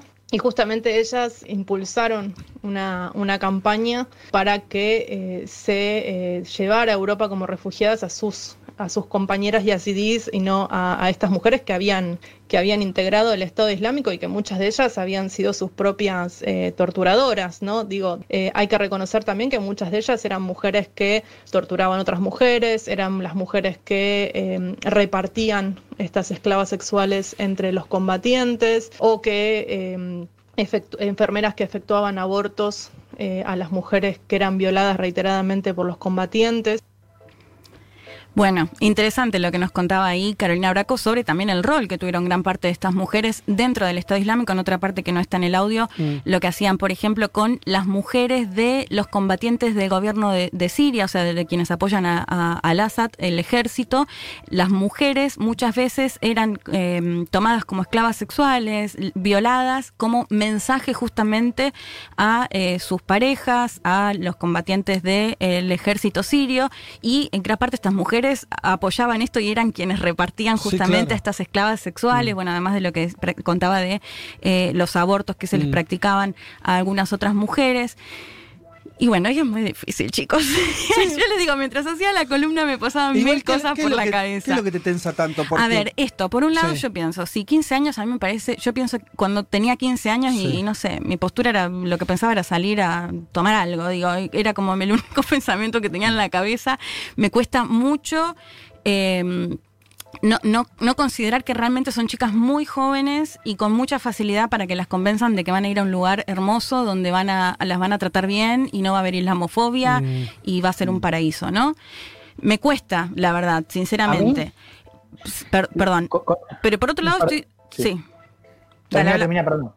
No, digo, y por, y por otro lado, igualmente, o sea, había muchas mujeres, de hecho, si escuchás el caso de esta chica, Begún, cuando le preguntan, bueno, pero vos sabías que te estabas integrando a un lugar donde cometían ejecuciones, y ella dice, bueno, sí, pero era parte de, de lo religioso, era parte de lo que correspondía, y bueno, ahí me cuesta un poco más. Sí, Juan.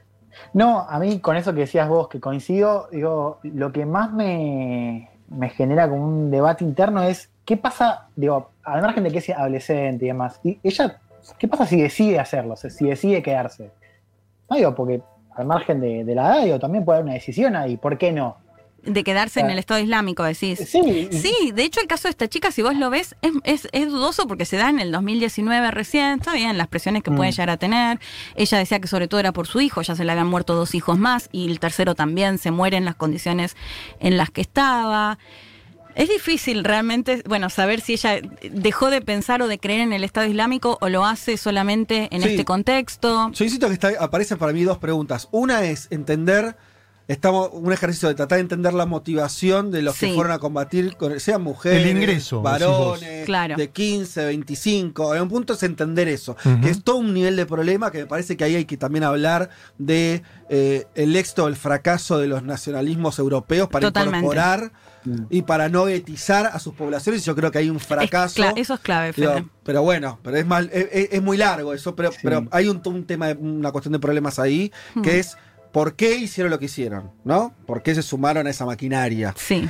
Eh, y después está la, la otra pregunta de qué debería hacer ahora Occidente, derrotado el Estado Islámico, decir, bueno, abro las puertas Claro. A los que quieran volver, que eran parte de, de- de nuestra sociedad y se fueron, cometieron el error, lo que sea, no importa, eh, y los dejamos volver o no, ¿no? Son como, como Sí. dos problemas. Si vos pensás, y esto para hacer, no es que ningún paralelismo es bueno, pero bueno, uno tiene que tomar, no hay otra forma de pensar las cosas a veces. Si vos tomás el nazismo, Sí. por un lado, decís, bueno, primera cosa, eh, y nosotros, entre comillas, como parte de Occidente, vos no decís, como, el, como Occidente generó el nazismo, todo Occidente es nazi, es nazi, ¿no? Nadie hace eso, que es, que es lo que vos siempre decís, Leti, muy bien, de no hacer eso con el mundo musulmán, Ujú. etcétera, lo cual es muy lógico. Eh, al mismo tiempo, el nazismo fue un hecho que generó toda una, una serie de discusiones sobre por qué los alemanes se hicieron nazis, todo, toda una cuestión de problemas que no es fácil de, de Sí. pensar y responder. Y, y también la pregunta de qué hacías con los nazis después de la guerra. Claro. Total. Y la verdad que la resolución de eso, incluso países como Estados Unidos, muchos países recibieron aparte, ¿no? De, y los propios alemanes tuvieron que seguir con su vida y decir, bueno, si fuimos nazis, ahora no. O sea, hay una cosa ahí de necesaria conversión. O sea, si vos decís, bueno, mirá, si vos fuiste esto, nunca más vas a hacer otra cosa, y bueno, qué sé yo, no hay, no hay posibilidades de, vuelta. Y me parece que son como son problemas relevantes. Lo, lo que yo no hago mucha historia es por ahí. A mí me parece que si vos te uniste a esa estructura con mayor conocimiento, menor conocimiento, tenés una responsabilidad. Sí, totalmente. Salvo que vos me digas, mira, no, a, a tal persona la- se la llevaron, se la secuestraron, Claro. bueno, está. Pero si vos fuiste con cierto discernimiento de lo que estabas haciendo, me parece que Bueno. una responsabilidad tenés como lo tenía, de vuelta, volviendo al ejemplo, Hmm. el, un tipo que no era un jerarca nazi, sino que abría la puerta de la celda y la cerraba. Bueno, algo sabía ese tipo y Claro. algo aceptaba esas reglas, con menos posibilidades de elegir seguro, alguna responsabilidad te cabe. Hay Bueno. un complejo de la permanencia también, porque supongamos que uno, uno ingresa con algún tipo de conocimiento y demás. Yo creo que siempre en el lugar la situación es más, más difícil, pero después la permanencia son lugares donde es muy fácil entrar y muy difícil salir. En eso- Totalmente. En eso, es parecido, no sé, un ejemplo de, de- de- de la mafia, de incluso de la gran política. Nadie se va de la gran política por- porque es muy... Cuando te vas, te la hacen cobrar de alguna forma. Eh, no, no quiero hacer paralelismo, pero muy, muy, dif- muy difícil salir de esos lugares. Entonces, ¿por, qué lo hizo en el 2019? Y bueno, porque todo eso se desmoronó. Sí, claro. entonces era- Claro. es fácil decir, che, Sí, vi sí. situaciones ahí. Ahora en el 17, 16, cuando esto era una cosa que avanzaba demoledoramente, ¿cómo te vas de esos lugares también? Bueno, de hecho, Juanma, está buenísimo lo que estás diciendo porque me hiciste acordar de algo. Begum, esta chica de la que hablábamos, estaba casada con, diría holandés antes de hacer la columna, ahora voy a decir neerlandés, eh, que él mismo dice, déjenla irse porque ella no hizo nada, ella solo estuvo en la casa todo Ajá. este tiempo. O sea, ella nunca cometió un crimen, solo se estuvo embarazada Sí. casi la gran parte de- del tiempo. O sea, eso es, es interesante, digo, porque y, y en esta serie Califato se puede ver, por ejemplo, el caso de esta chica turca, que ella eh, vive un horror en su casa a diario y se quiere escapar y realmente no puede hacerlo, las mujeres no podían salir solas, digo, realmente sí. muy difícil en base a esto que planteaba Juanma, ¿no?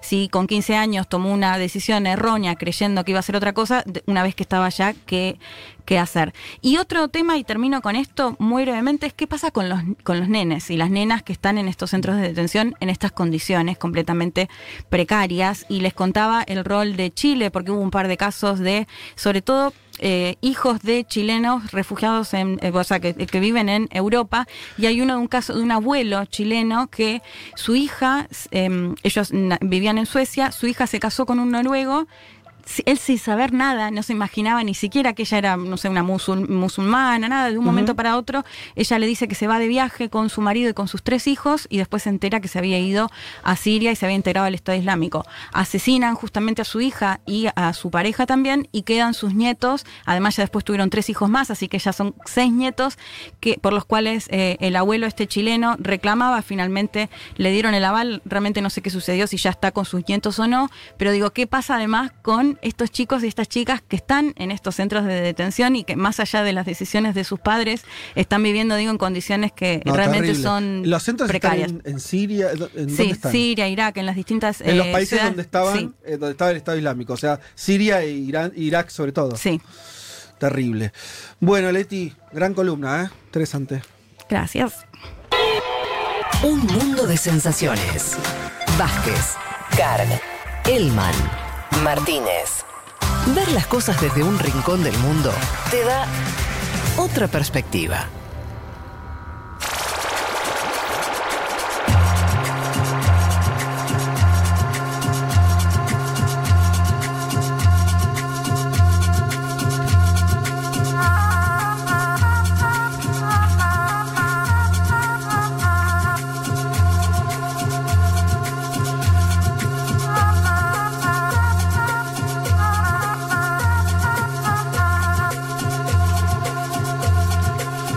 Josefa Novas Regueira, Jorge Cifra. Josefa Novas Regueira es mi madre. ¿En serio? Bueno, Me encanta señor. ese nombre. Mirá, por- mirá, mirá. Increíble, ¿eh? Candela Gandino. Le mando un abrazo, hace mucho no la puedo ver. Te- A ver si tenés más amigos acá. Julián Carballo. Lucía Ferreira. Bárbara Pereira. Y Juan Franco Bandini. Decime, Elman, con esto que te acabo de decir. Yo creo que estamos como ya muy cerca. A ver, eh, yo te digo, incorporando esto. Qué y nervios. Lo que vengo incorporando en las últimas columnas, esto con información que me llega minuto a minuto de Natalia Sí. Espósito, estamos en. Para un segundo que quiero corroborar, para, ¿eh? Ah, no se mueren. Tres personas faltan No. para que el deseo se haga realidad. Bueno, listo. Listo. Ya estamos. Eh, deberíamos terminar el programa en este momento, pues son las 14 y 3 minutos. Igual nos falta Si vos querés, hacemos fase 1 acá, ¿eh? Voy a casa a comer. Porque no llegamos, la verdad es que no llegamos. Quedamos ahí, como que, que como Fangio, que le viste la- se queda con el auto antes de llegar a la meta. No, bueno, eh, ya estamos, estamos ahí a- al borde. Vamos con. Faltan tres. Aparte, si puso mi vieja, loco, dale. Sí, la verdad. Ah, ah, vamos, vamos, metan tres más, vamos. Che, este. eh, vamos con tu columna y en esos minutos le damos tiempo a los oyentes para que terminen de hacer su tarea. Sí, vamos. Vamos eh. con la nuestra. Sí. Vamos a Boli- Bolivia. Entonces, este. bo- nueva postergación. ¿Cómo, ¿Cómo lo enfocamos? Bien, eh, yo siempre digo, Bolivia, hay fecha, se pospuso, hay fecha, se pospuso. Eso no pasa con elecciones en general en este planeta, en ningún lugar del mundo, incluso con COVID, te diría, porque Sí, o se hacen o no se hacen, pero sí, Eh, es, la- es raro. Galicia, País Vasco, Francia, Sí. pusieron elecciones, pospusieron, después fueron. Obviamente la, la pandemia plantea fe de compañeros un horizonte de incertidumbre en algunos casos, en determinados países, pero también puede ser instrumentalizado para no acudir al sufragio popular. Para mí eso sin duda es lo que está pasando en Bolivia. Para más, Juanma, en. Bolivia no tienen un gobierno electo por la gente. Vos decís, bueno, vos estás Sí. electo. Y decís, mira, no es el momento ahora. Extendemos el mandato de alguien seis meses porque. Pero ese alguien fue elegido, bueno, qué sé yo. ¿No? Total. Sería entendible. Ahora, Sí. Bolivia tiene que salir de la situación que, que está ahora. Sí, el coronavirus sirve de alguna forma para lo que decís vos, asentar a una administración que llegó sin sufragio universal sin la voluntad de su pueblo.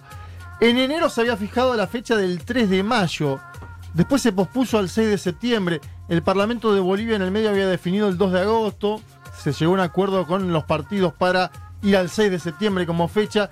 ¿Qué pasó esta semana? Bueno, se pateó nuevamente para adelante, la nueva fecha es 18 de octubre. Me parece que a esta altura, aparte, ya es más que algo fijo, parece una especie de carta de intención, porque si, se- si tantas veces se pateó para adelante, ¿por qué va a ser el 18 de octubre y no el 20 de diciembre? Vaya uno a saber. Y sobre todo, porque hay un sector, lo decía en la venta, hay un sector de la derecha boliviana que ya dice, este año no se va a votar, no queremos que se vote este año. Un sector incluso está vinculado con el gobierno. Eh, esto es tremendo, pero hay que contarlo como es. Eh, incluso aludiendo a un supuesto combate al autoritarismo del MAS, según ellos, quieren que las y los bolivianos no vayan a las urnas. Vamos a darle un contexto a todo esto. Yanine Áñez asumió en noviembre del año 2019, año pasado, tras un golpe de Estado, diciendo que sería presidenta interina durante 90 días si las elecciones fueran en octubre y el posible balotaje en noviembre, la asunción de las nuevas autoridades está prevista para el mes de diciembre. Es decir, casi con seguridad, de acuerdo a este esquema, Áñez va a cumplir más de un año en el Palacio Quemado sin haber sido votada por absolutamente nadie para ejercer, ese cargo, que es la primera magistratura del país, más de cuatro veces el tiempo que dijo que estaría. Hay problemas, obviamente. Le- hay gente que está en contra de esta decisión, ahora nos vamos a meter en eso. El movimiento al socialismo protestó contra esta postergación, obviamente es el más damnificado, quien encabeza las encuestas, pero el partido además al cual le hicieron un golpe de Estado. Evo Morales dijo a través de Twitter, eh, bueno, catalogó la maniobra como otro golpe a la democracia, advirtió que, esto es interesante, Morales dice, en las dos ocasiones previas de postergación, el Tribunal Supremo Electoral envió notas a la Asamblea Legislativa poniendo en consideración estas modificaciones. Dice, esta vez ni siquiera se pasó. Se, saltearon a avisarle a la Asamblea Legislativa, que es lo único legítimamente votado hoy en Bolivia, eh, se saltearon de, de avisarle. Yo digo, eh, evidentemente la posición de Morales también tiene algo en contra, que es que efectivamente Bolivia está transitando un momento de muy complejo de avance del coronavirus, con incluso sensibles pérdidas. Oscar Urenda, un símbolo de la lucha contra el COVID-19 en Bolivia, falleció en los últimos días en la ciudad de Santa Cruz. Podríamos decir hasta una especie de Pedro Can eh, boliviano. Oscar Urenda, bueno, falleció en los últimos días.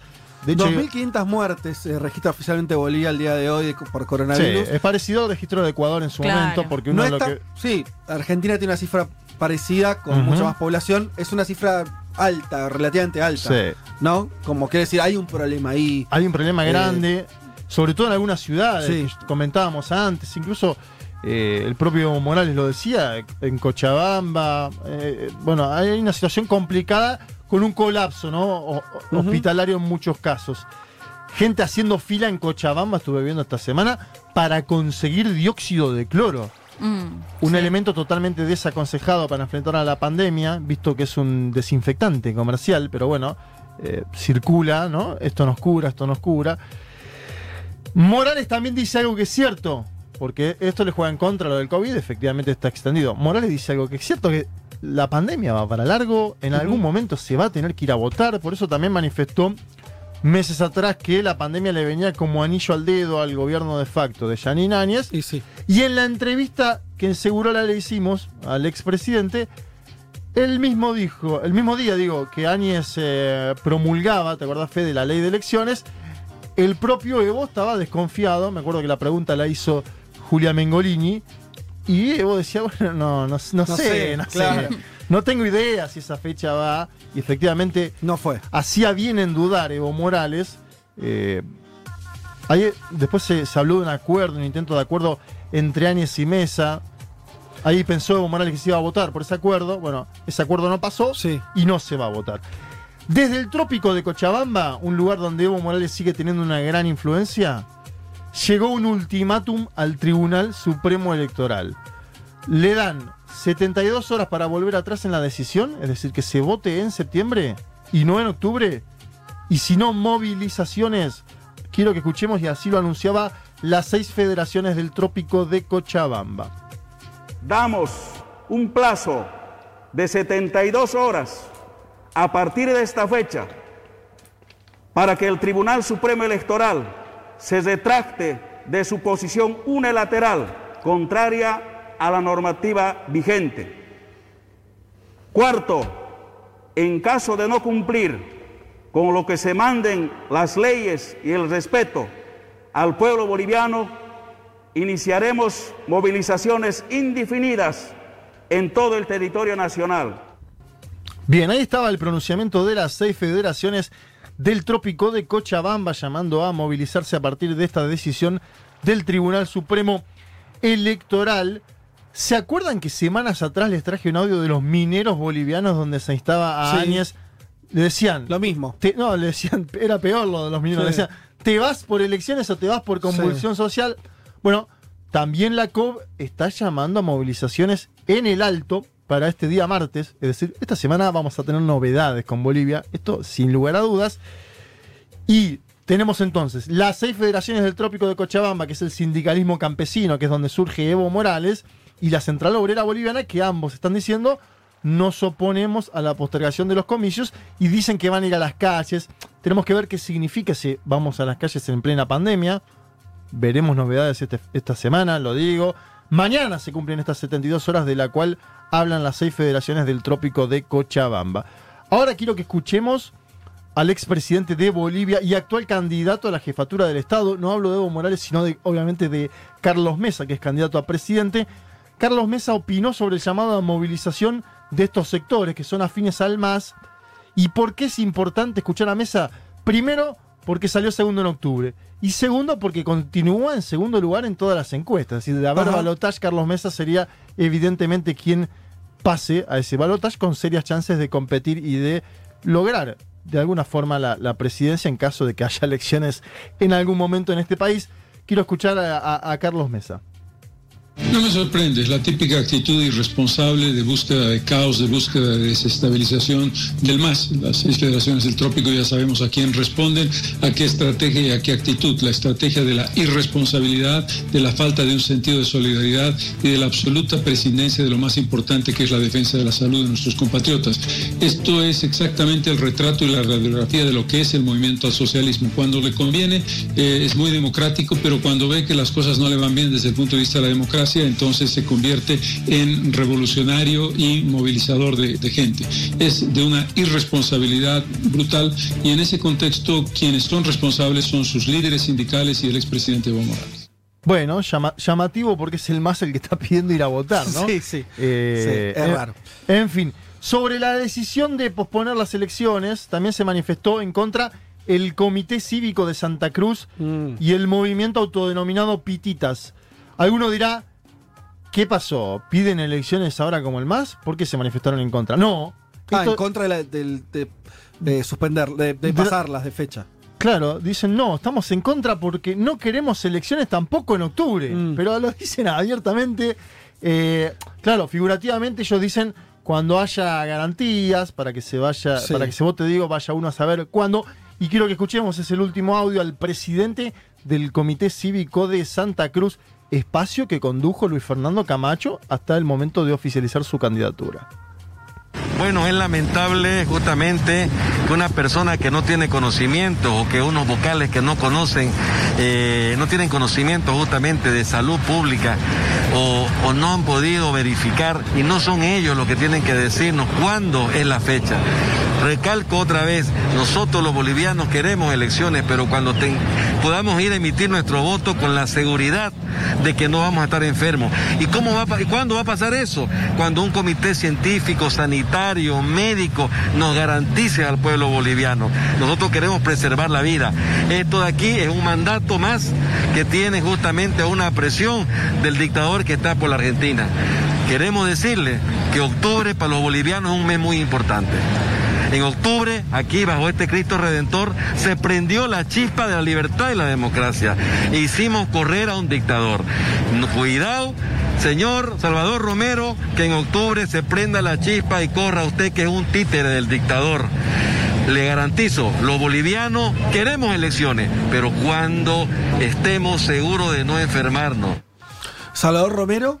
Increíble ¿Quién esto. es? Es el, el máximo, bueno, el presidente del Tribunal Supremo Electoral y aparte lo nombró Janine Áñez, digamos. Claro, no estamos Claro. hablando. Claro, sí, sí. Eh, y es increíble escuchar esto. eh, Ahora, el juego es, eh, es más o menos entendible, a ver si, si, si es Sí. así. Es, vos tenés hoy en las encuestas a Arce, el candidato del MAS, primero. Segundo, a Mesa. Sí. Áñez figura tercera. Tercera y ya bastante lejos, ¿no? De- Medio de- lejos. de estar, sí, de estar Entonces, disputando. Los intereses de Áñez, tanto de Áñez y su gobierno, como de, de la gente de Santa Cruz, que un poco es la base social, un poco de eso, con ciertas diferencias, pero que también están, o sea, no son masistas, no son ni del MAS obviamente, ni de Carlos Mesa.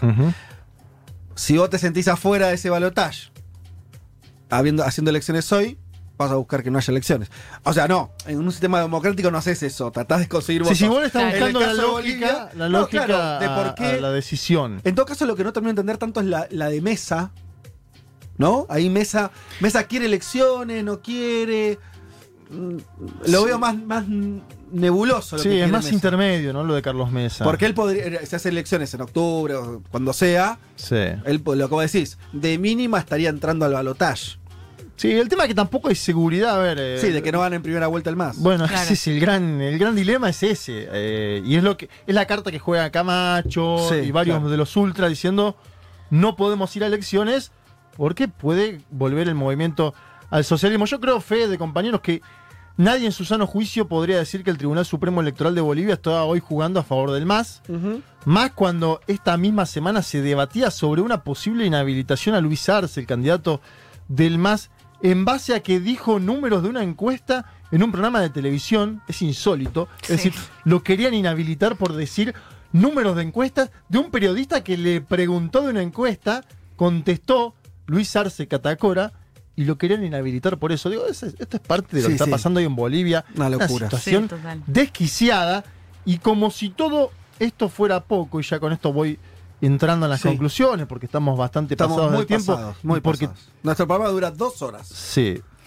Como si todo esto fuera poco, decía, entró el, el burlón de Elon Musk a escena. eh, con un tuit que algunos catalogan de irónico. Sí. Que para mí es de un gusto humorístico muy dudoso de este señor. Algunos dicen, no, es una ironía. Bueno, es muy mala la ironía. Si es una ironía, es muy mala. Eh, le daremos un golpe a quien queramos, dijo. El propio Evo Morales le salió a contestar ayer desde su exilio en nuestro país, en la Argentina, acusando al fundador de Tesla de apoyar el golpe en Bolivia, mencionando el tema del litio. Ahí hay algo interesante que es que Bolivia le pidió hace meses a Elon Musk respiradores para poder eh, llevar adelante la, bueno, una mejor situación en, lo sanitario. Sí. La canciller de facto de Bolivia, Longarich, le hizo un pedido formal Sí. a Elon Musk. Digo, ¿Y qué pasó? ¿Se lo dieron? no, sabemos. pero hay, un- hay- algún vínculo hubo. Sí. Y de hecho, hoy en otro tuit, y vos lo mencionabas antes, Musk le contesta a otro usuario que le cuenta sobre los 21 días de lucha contra Evo Sí. Morales. eh, bueno, ese. ¿Y qué le dice el fundador de Tesla? Le dice, lo sé, felicitaciones al pueblo de Bolivia, le manda.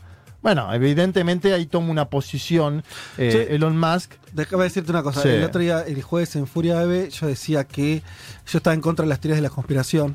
Sí. Porque al final las cosas están bastante arriba de la mesa en general. No, no hace falta, ¿viste? Todo muy explícito, Imaginarte que hay un lugar secreto donde los poderosos te lo dicen. Sí, sí. Y es lo que pa- para mí hizo este muchacho. Digo, el dueño de la mayor empresa vinculada a eh, un elemento clave, que es el litio, Sí. festeja el golpe de Estado en Bolivia y que Evo Morales está en el poder. Sí. Yo no le buscaría mucha, ¿no? Como no hay mucha, Es 2 mucha más 2, metáfora. 4, digamos, ¿no? El fin Es de la metáfora. Él mismo Claro. lo está diciendo, no es que Sí. no, che, sabés que en realidad es lo más por abajo. Lo dice, No, porque viste, algunos, le bajaban el precio diciendo, no, es una ironía. Si es una ironía, es muy mala. Y si está diciendo la verdad, es preocupante en el sentido de que es todo explícito. Pero Juanma hubo dos tweets. Sí. Lo vuelvo a decir, claro, eso decía. Claro. Y lo vuelvo No, a no. decir. Y en- había duda, Y en otro, en, dice, en otro dice, igual nosotros el litio lo conseguimos de Australia. Sí, bueno. Está bien.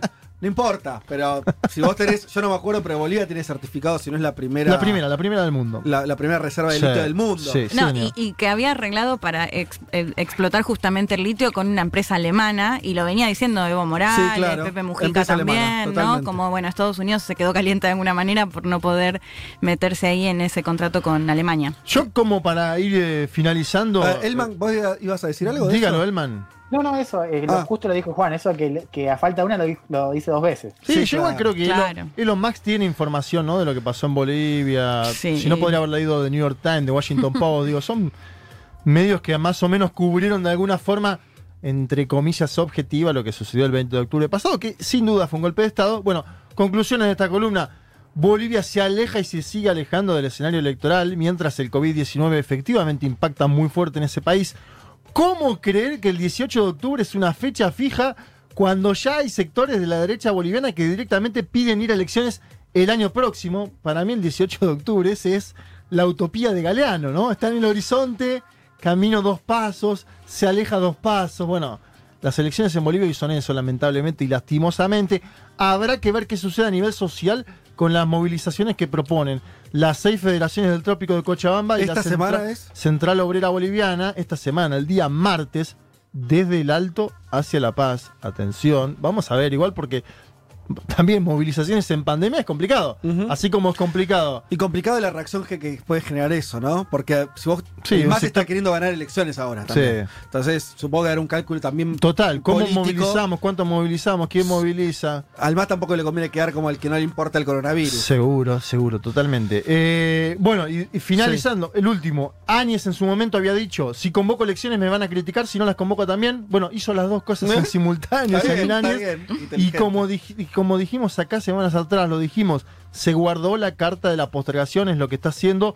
Como sea, hasta ahora tiene un sector que la presiona, entre mil comillas, para que no haya elecciones.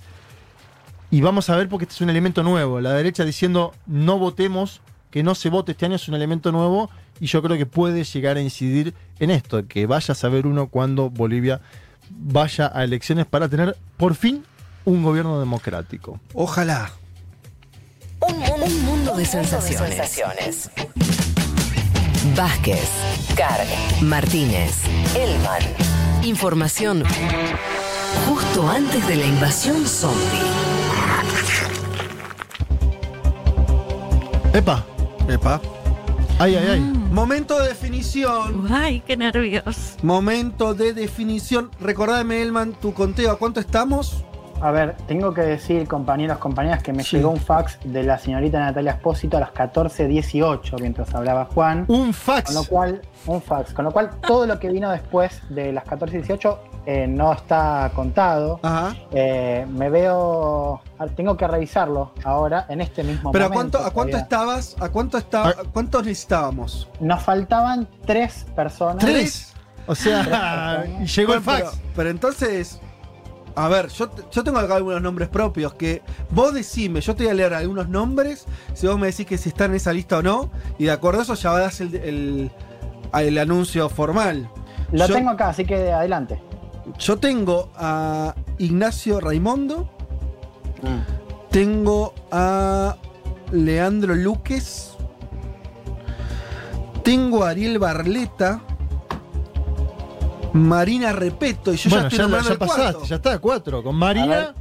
Marina Déjame- es como la déjame que. chequear. Sí. Déjame chequear porque A ver, a ver. puede ser que te lo hayan dicho, pero que no Uy, esté grabado. uy, uy, uy. A ver, es- espérame dos segundos. Ay, no bueno, compañeros, compañeras, A ver. con estos números me veo en el agrado de anunciar que la meta para que este programa se extienda a las tres horas está oficialmente lograda. ¡Vamos! Es increíble esto.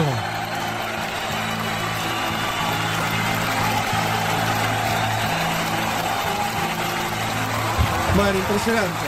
Son festejos con distancia social, ¿no? Por supuesto. Sí, totalmente. Uy, uy, uy. Ah, bueno. Che, pero prendiste un tres tiros, Esto Juan. ya me emociona. Juan Elman prendió un tres tiros ahí. Sí, sí. Bueno, eh, debo decir también que ah, no solo se, se cumplió la meta, sino que además se desbordó. Es decir, Bueno. hubo Wow. más de tres. personas, lo cual indica un éxito rotundo de esta campaña Rotundo. de asociación. Qué bien. Déjame que acá tengo algunos nombres más. Está Sebastián Galici, Clara Maldana, Ramiro Balbi, Joaquín Bal- eh, Balmaceda, perdón, Diego Moreira, Viviana Polo. Bueno, la verdad, emocionante, porque esto lo hicimos dos, tres domingos. eh, y nada, y respondieron. Y, y me encantan las historias, además, ¿no? Lo- le dije a mi pareja, a mi amigo, a mi tía, a mi, no sé, a, a toda la familia. Totalmente. Muy lindo. Eh, bueno, esto es lo que hacemos todos los días, en realidad con, con Futuro, que ustedes ya saben, que nos escuchan, saben que eh, tiene Futurock en el aporte, la donación que hacen todos los meses nuestros oyentes, una parte de los oyentes muy importante, eh, tiene ahí la forma de financiarse. Esto fue una especie de como de muestra a cielo abierto de cómo, de cómo lo hacemos. Cada vez que nosotros, cada vez que ustedes escuchan un programa nuevo, una actividad nueva, em, gente que se suma a la radio, un nuevo columnista, un nuevo, una nueva conductora, etcétera. Todo eso tiene que después tener eh, el sustento material. Y eso lo hacemos en gran parte gracias a ustedes. Así que la verdad, muchísimas gracias. Eh, lo tomamos como un recontra compromiso. eh, lo tomamos como una obligación para redoblar la apuesta. Y ahora tenemos que ver qué hacemos con esta hora de más. En términos prácticos de los últimos domingos, media hora más. Un 40 desafío, un más. desafío total. Hay que decir, Fede, Sí. que igual nunca estuvimos, o creo que una sola vez, los cuatro en la mesa. Porque cuando salís No. de tu casa hablas mucho menos.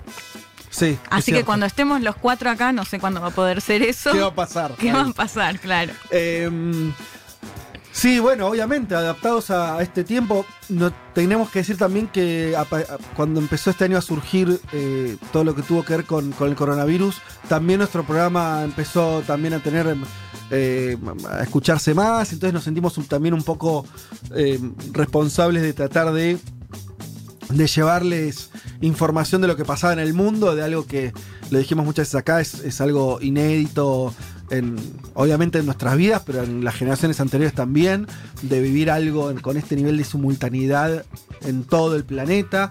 Tratamos de, de, en lo posible, de traerles eh, información, análisis de lo que pasa afuera respecto a eso y también todo lo que sigue pasando, que venimos comentando, otras cuestiones que vienen sucediendo. Tener tres horas para desarrollar más eso nos entusiasma, porque es verdad que veníamos apretados en, el, eh, en los tiempos. Por esto que decías, Leti, también, de que queremos que todos, que, que la palabra circule, que hablemos todos, más allá que, que ahora este, estamos tres en el estudio y uno siempre en la casa. Pero bueno. eh, No, y sobre todo, hicimos dos entrevistas, si, si no me equivoco, en el año. Sí. En otras temporadas hemos hecho un poco más. Un poco más, pero tenía que ver también con que las columnas eran un poco más Sí. cortitas, acotadas. Digo, también es un desafío a partir de ahora buscar voces, ¿no? Y cuando digo voces, voces importantes de la política internacional. Así que nos comprometemos al domingo que viene buscar la primera. Dale. Nos Sí. comprometemos. Busquemos una, ¿no? Sí, después vemos. Intentemos buscar alguna La- fuerte. por teléfono son siempre, viste, no hay que quemarlas tampoco. No, no, no, hay que anunciarlas. Vamos a intentarlo, vamos a. este, me suscribí y no me nombraron, dice Matías Oh. Baltramone. Perdón, Matías, algunos se nos habrá pasado porque a Gracias, veces tardan los mails en caer, pero eh, la verdad se- tuvimos un- una avalancha de socios y socias nuevos, también de gente que aumentó la suscripción. Eh, Fede, y ya que estamos con Sí. un mensaje emotivo, déjame decir algo Pero también. Por otro lo lado, un desafío, y supongo que Juan Elman también lo sintió así, para dos integrantes nuevos en reemplazo de dos grandes como Martín Shapiro y Julia Rosenberg. Así que al menos de mi lado también agradecerle a la Yentada o los Futurockers, como lo Sí. llamás, Me por, la cálida bienvenida que nos han dado. ¿Qué decías, Juan?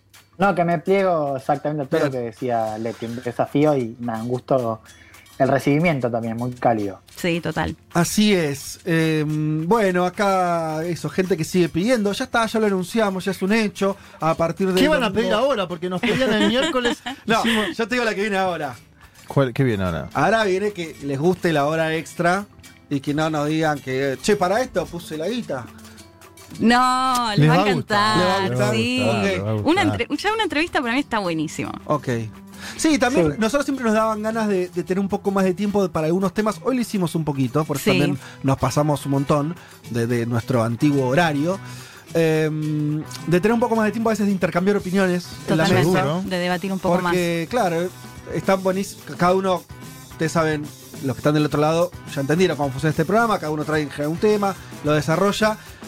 A veces la intervención que podemos hacer los demás sobre eso está acotado porque el tiempo está acotado.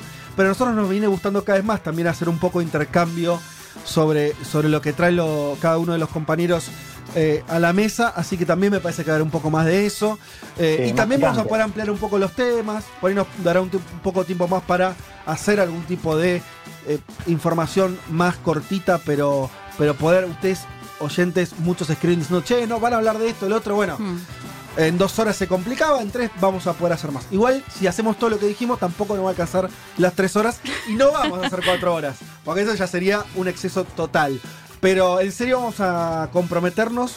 Ustedes hicieron lo que eh, les habíamos pedido, ustedes se sumaron a la comunidad, aumentaron su suscripción, se lo agradecemos. Gracias, Sepan que lo hicieron no solamente para este programa, sino que eso ayuda a financiar toda la radio, eso también sépanlo. Eh, así funcionamos y eso también es una característica de, de esta radio. Nos hace fuertes en todo sentido, nos hace fuertes a todo Futurock que se hayan sumado tantos socios nuevos. Eh, los que escuchan este programa y no escuchan otros programas de la radio, los invitamos también a que lo empiecen a hacer. Por ahí tenemos audiencia también que, que se enganchó temáticamente. Y Eh, además y además estamos en la nosotros semana, estamos, claro. claro. estamos en la semana también. Todos estamos en la semana al aire de. Re- recordemos eso, no está de más. Leti, vos estás. En Crónica Anunciada los martes y jueves, pero bueno, los invito a que la escuchen, por supuesto, de lunes Sí. a viernes. Para vos te encuentran martes y jueves En Crónica Anunciada Más estoy o menos a a, las- las 11. a las 11 de la mañana. 14.30, lunes y viernes, Seguro La Habana. Muy bien. Un clásico. Y te, y te digo, escuchen mañana Seguro La Habana a las 14.30. Ah, Oh. bueno. Escuchen mañana Seguro La Habana a las Perfecto. 14.30. Eh, Elman, A mí me toca tempranito, tipo 7 y media los lunes en Ahora Dicen, por ahora, y los sábados una vez por mes en 1990. ah, sí, programa nuevo. Sí. No. Elman es de los 1990 y largos, ¿no? Sí, sí. Casi pero 2000. entro. Eh, che, eh, eh, digamos, excelente programa, ¿eh? Gran 1990, eh, Galia Moldavsky y gran equipo. Ahí eh, lo, felicito porque es un programa que, en serio, desde la primera emisión que hicieron, excelente lo que están haciendo los días sábados a partir de las 2 de la tarde. En mi caso, estoy haciendo una columna en Furia de Ah, los jueves, Los jueves. alrededor de las 4 y media, 5 de la tarde. Así que eso, estamos también Metiste tema taquillero esta semana, Epstein. Soy Jeffrey Epstein, temazo. ¿Qué más? Sí. Vamos a meter algunas cosas así también acá. Un poco, un poco más picantonas. Eh, pero bueno, en serio, infinitas gracias. Hay mucha gente que. Acá ya nos dice a quién entrevistar. Me encantan nuestros oyentes. A O sea, ver, ¿a quién- a quién no, quieren? quieren Los a accionistas. Corbyn, a Melenchón, a Assange, Bueno, tranqui, a Merkel. claro. A Merkel. Que lo No, Macron, me, me decían también Sí. que está No, en bueno. esta semanita. No, que, que bajen un poquito las expectativas. Eh, ¿Qué más piden? Piden que se repita el programa, piden... Los, felici- los felicitamos en la primera vez que hago esto, ¿será la pandemia? No sé qué es esto, y nos dice Majo. Gracias por todo, algunas cosas comparto, otras no. Perfecto. De eso se trata. Eh, cuatro horas no, no. Tres horas y media, no, tampoco va a pasar eso. No, lo siento, Mati. Ah, ¿están Eh, pidiendo ya cuatro sí, horas? ya sé. Pero no nos escucharon en las tres todavía, o sea, no saben. Claro. Elian Rousilo, creo que lo, no sé si lo dije bien. Nueva suscriptora, se los debía. Muchísimas gracias. Gracias. Que vuelva Julia, dice Joaquín. Bueno, eh, Julia está en, en otros, en otros asuntos ahora, pero es parte de la radio. Tanto que Sí. voy a repetir una cosa, que es, eh, por si alguno no lo escuchó, que hoy a las 19 horas va a estar la presentación del libro de Julia Rosenberg, Eva y las mujeres, hoy aniversario eh, de Eva Duarte, y lo va a hacer eh, junto a Gaby Borrelli y Nilda Garré, así que... Nada, panelazo. Eh, bien, ¿qué más tenía por acá? Bueno, no, no quiero dejar de leer, algo, ya que hoy ustedes, por ustedes, oyentes, vamos a, a empezar a, a hacer un programa de tres horas. Quiero leer algunos mensajes más. Eh, saludos de Uruguay, nos mandan muchos saludos de Uruguay. Bien, mañana estén atentos. 14.30, Sí. Uruguay. Ah, y algunos recordaban que el 26 de julio también es el aniversario del movimiento 26 de julio que dio origen a la Revolución Cubana. Claro. Así y el asalto que- del cuartel Moncada, 26 de julio. Exacto. Así que ahí Osvaldo le. y también le es el decimos- cumpleaños de Mick Jagger. Ah, ¿en serio? Sí, señor. Mirá que, mirá que surtidito. Bueno, nos hemos pasado 35 minutos, pero es la última vez que vamos a decir esto, porque eh, a partir entonces del domingo que viene, este programa irá de 12 a 15 horas. Así que mil gracias, oyentada querida de esta radio y de este programa. ¡Se fue!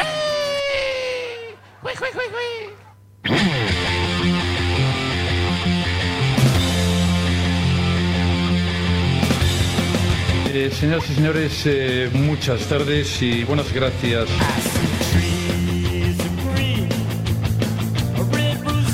Bueno, muy bien, nos estamos eh, yendo, nos estamos yendo. Eh, no sé si tenemos que agradecer algo más, alguien quiere decir algo. Yo pregunto, digo, Sí. así como está el desafío de la persona entrevistada el próximo domingo, yo les voy comentando, les voy preguntando qué se va a comer el próximo domingo. Ah, pero no sé, che, ¿cómo es eso? Porque hay que Eh, almorzar ahora. Es cierto, es cierto. No, yo digo para que lo vayamos pensando nomás.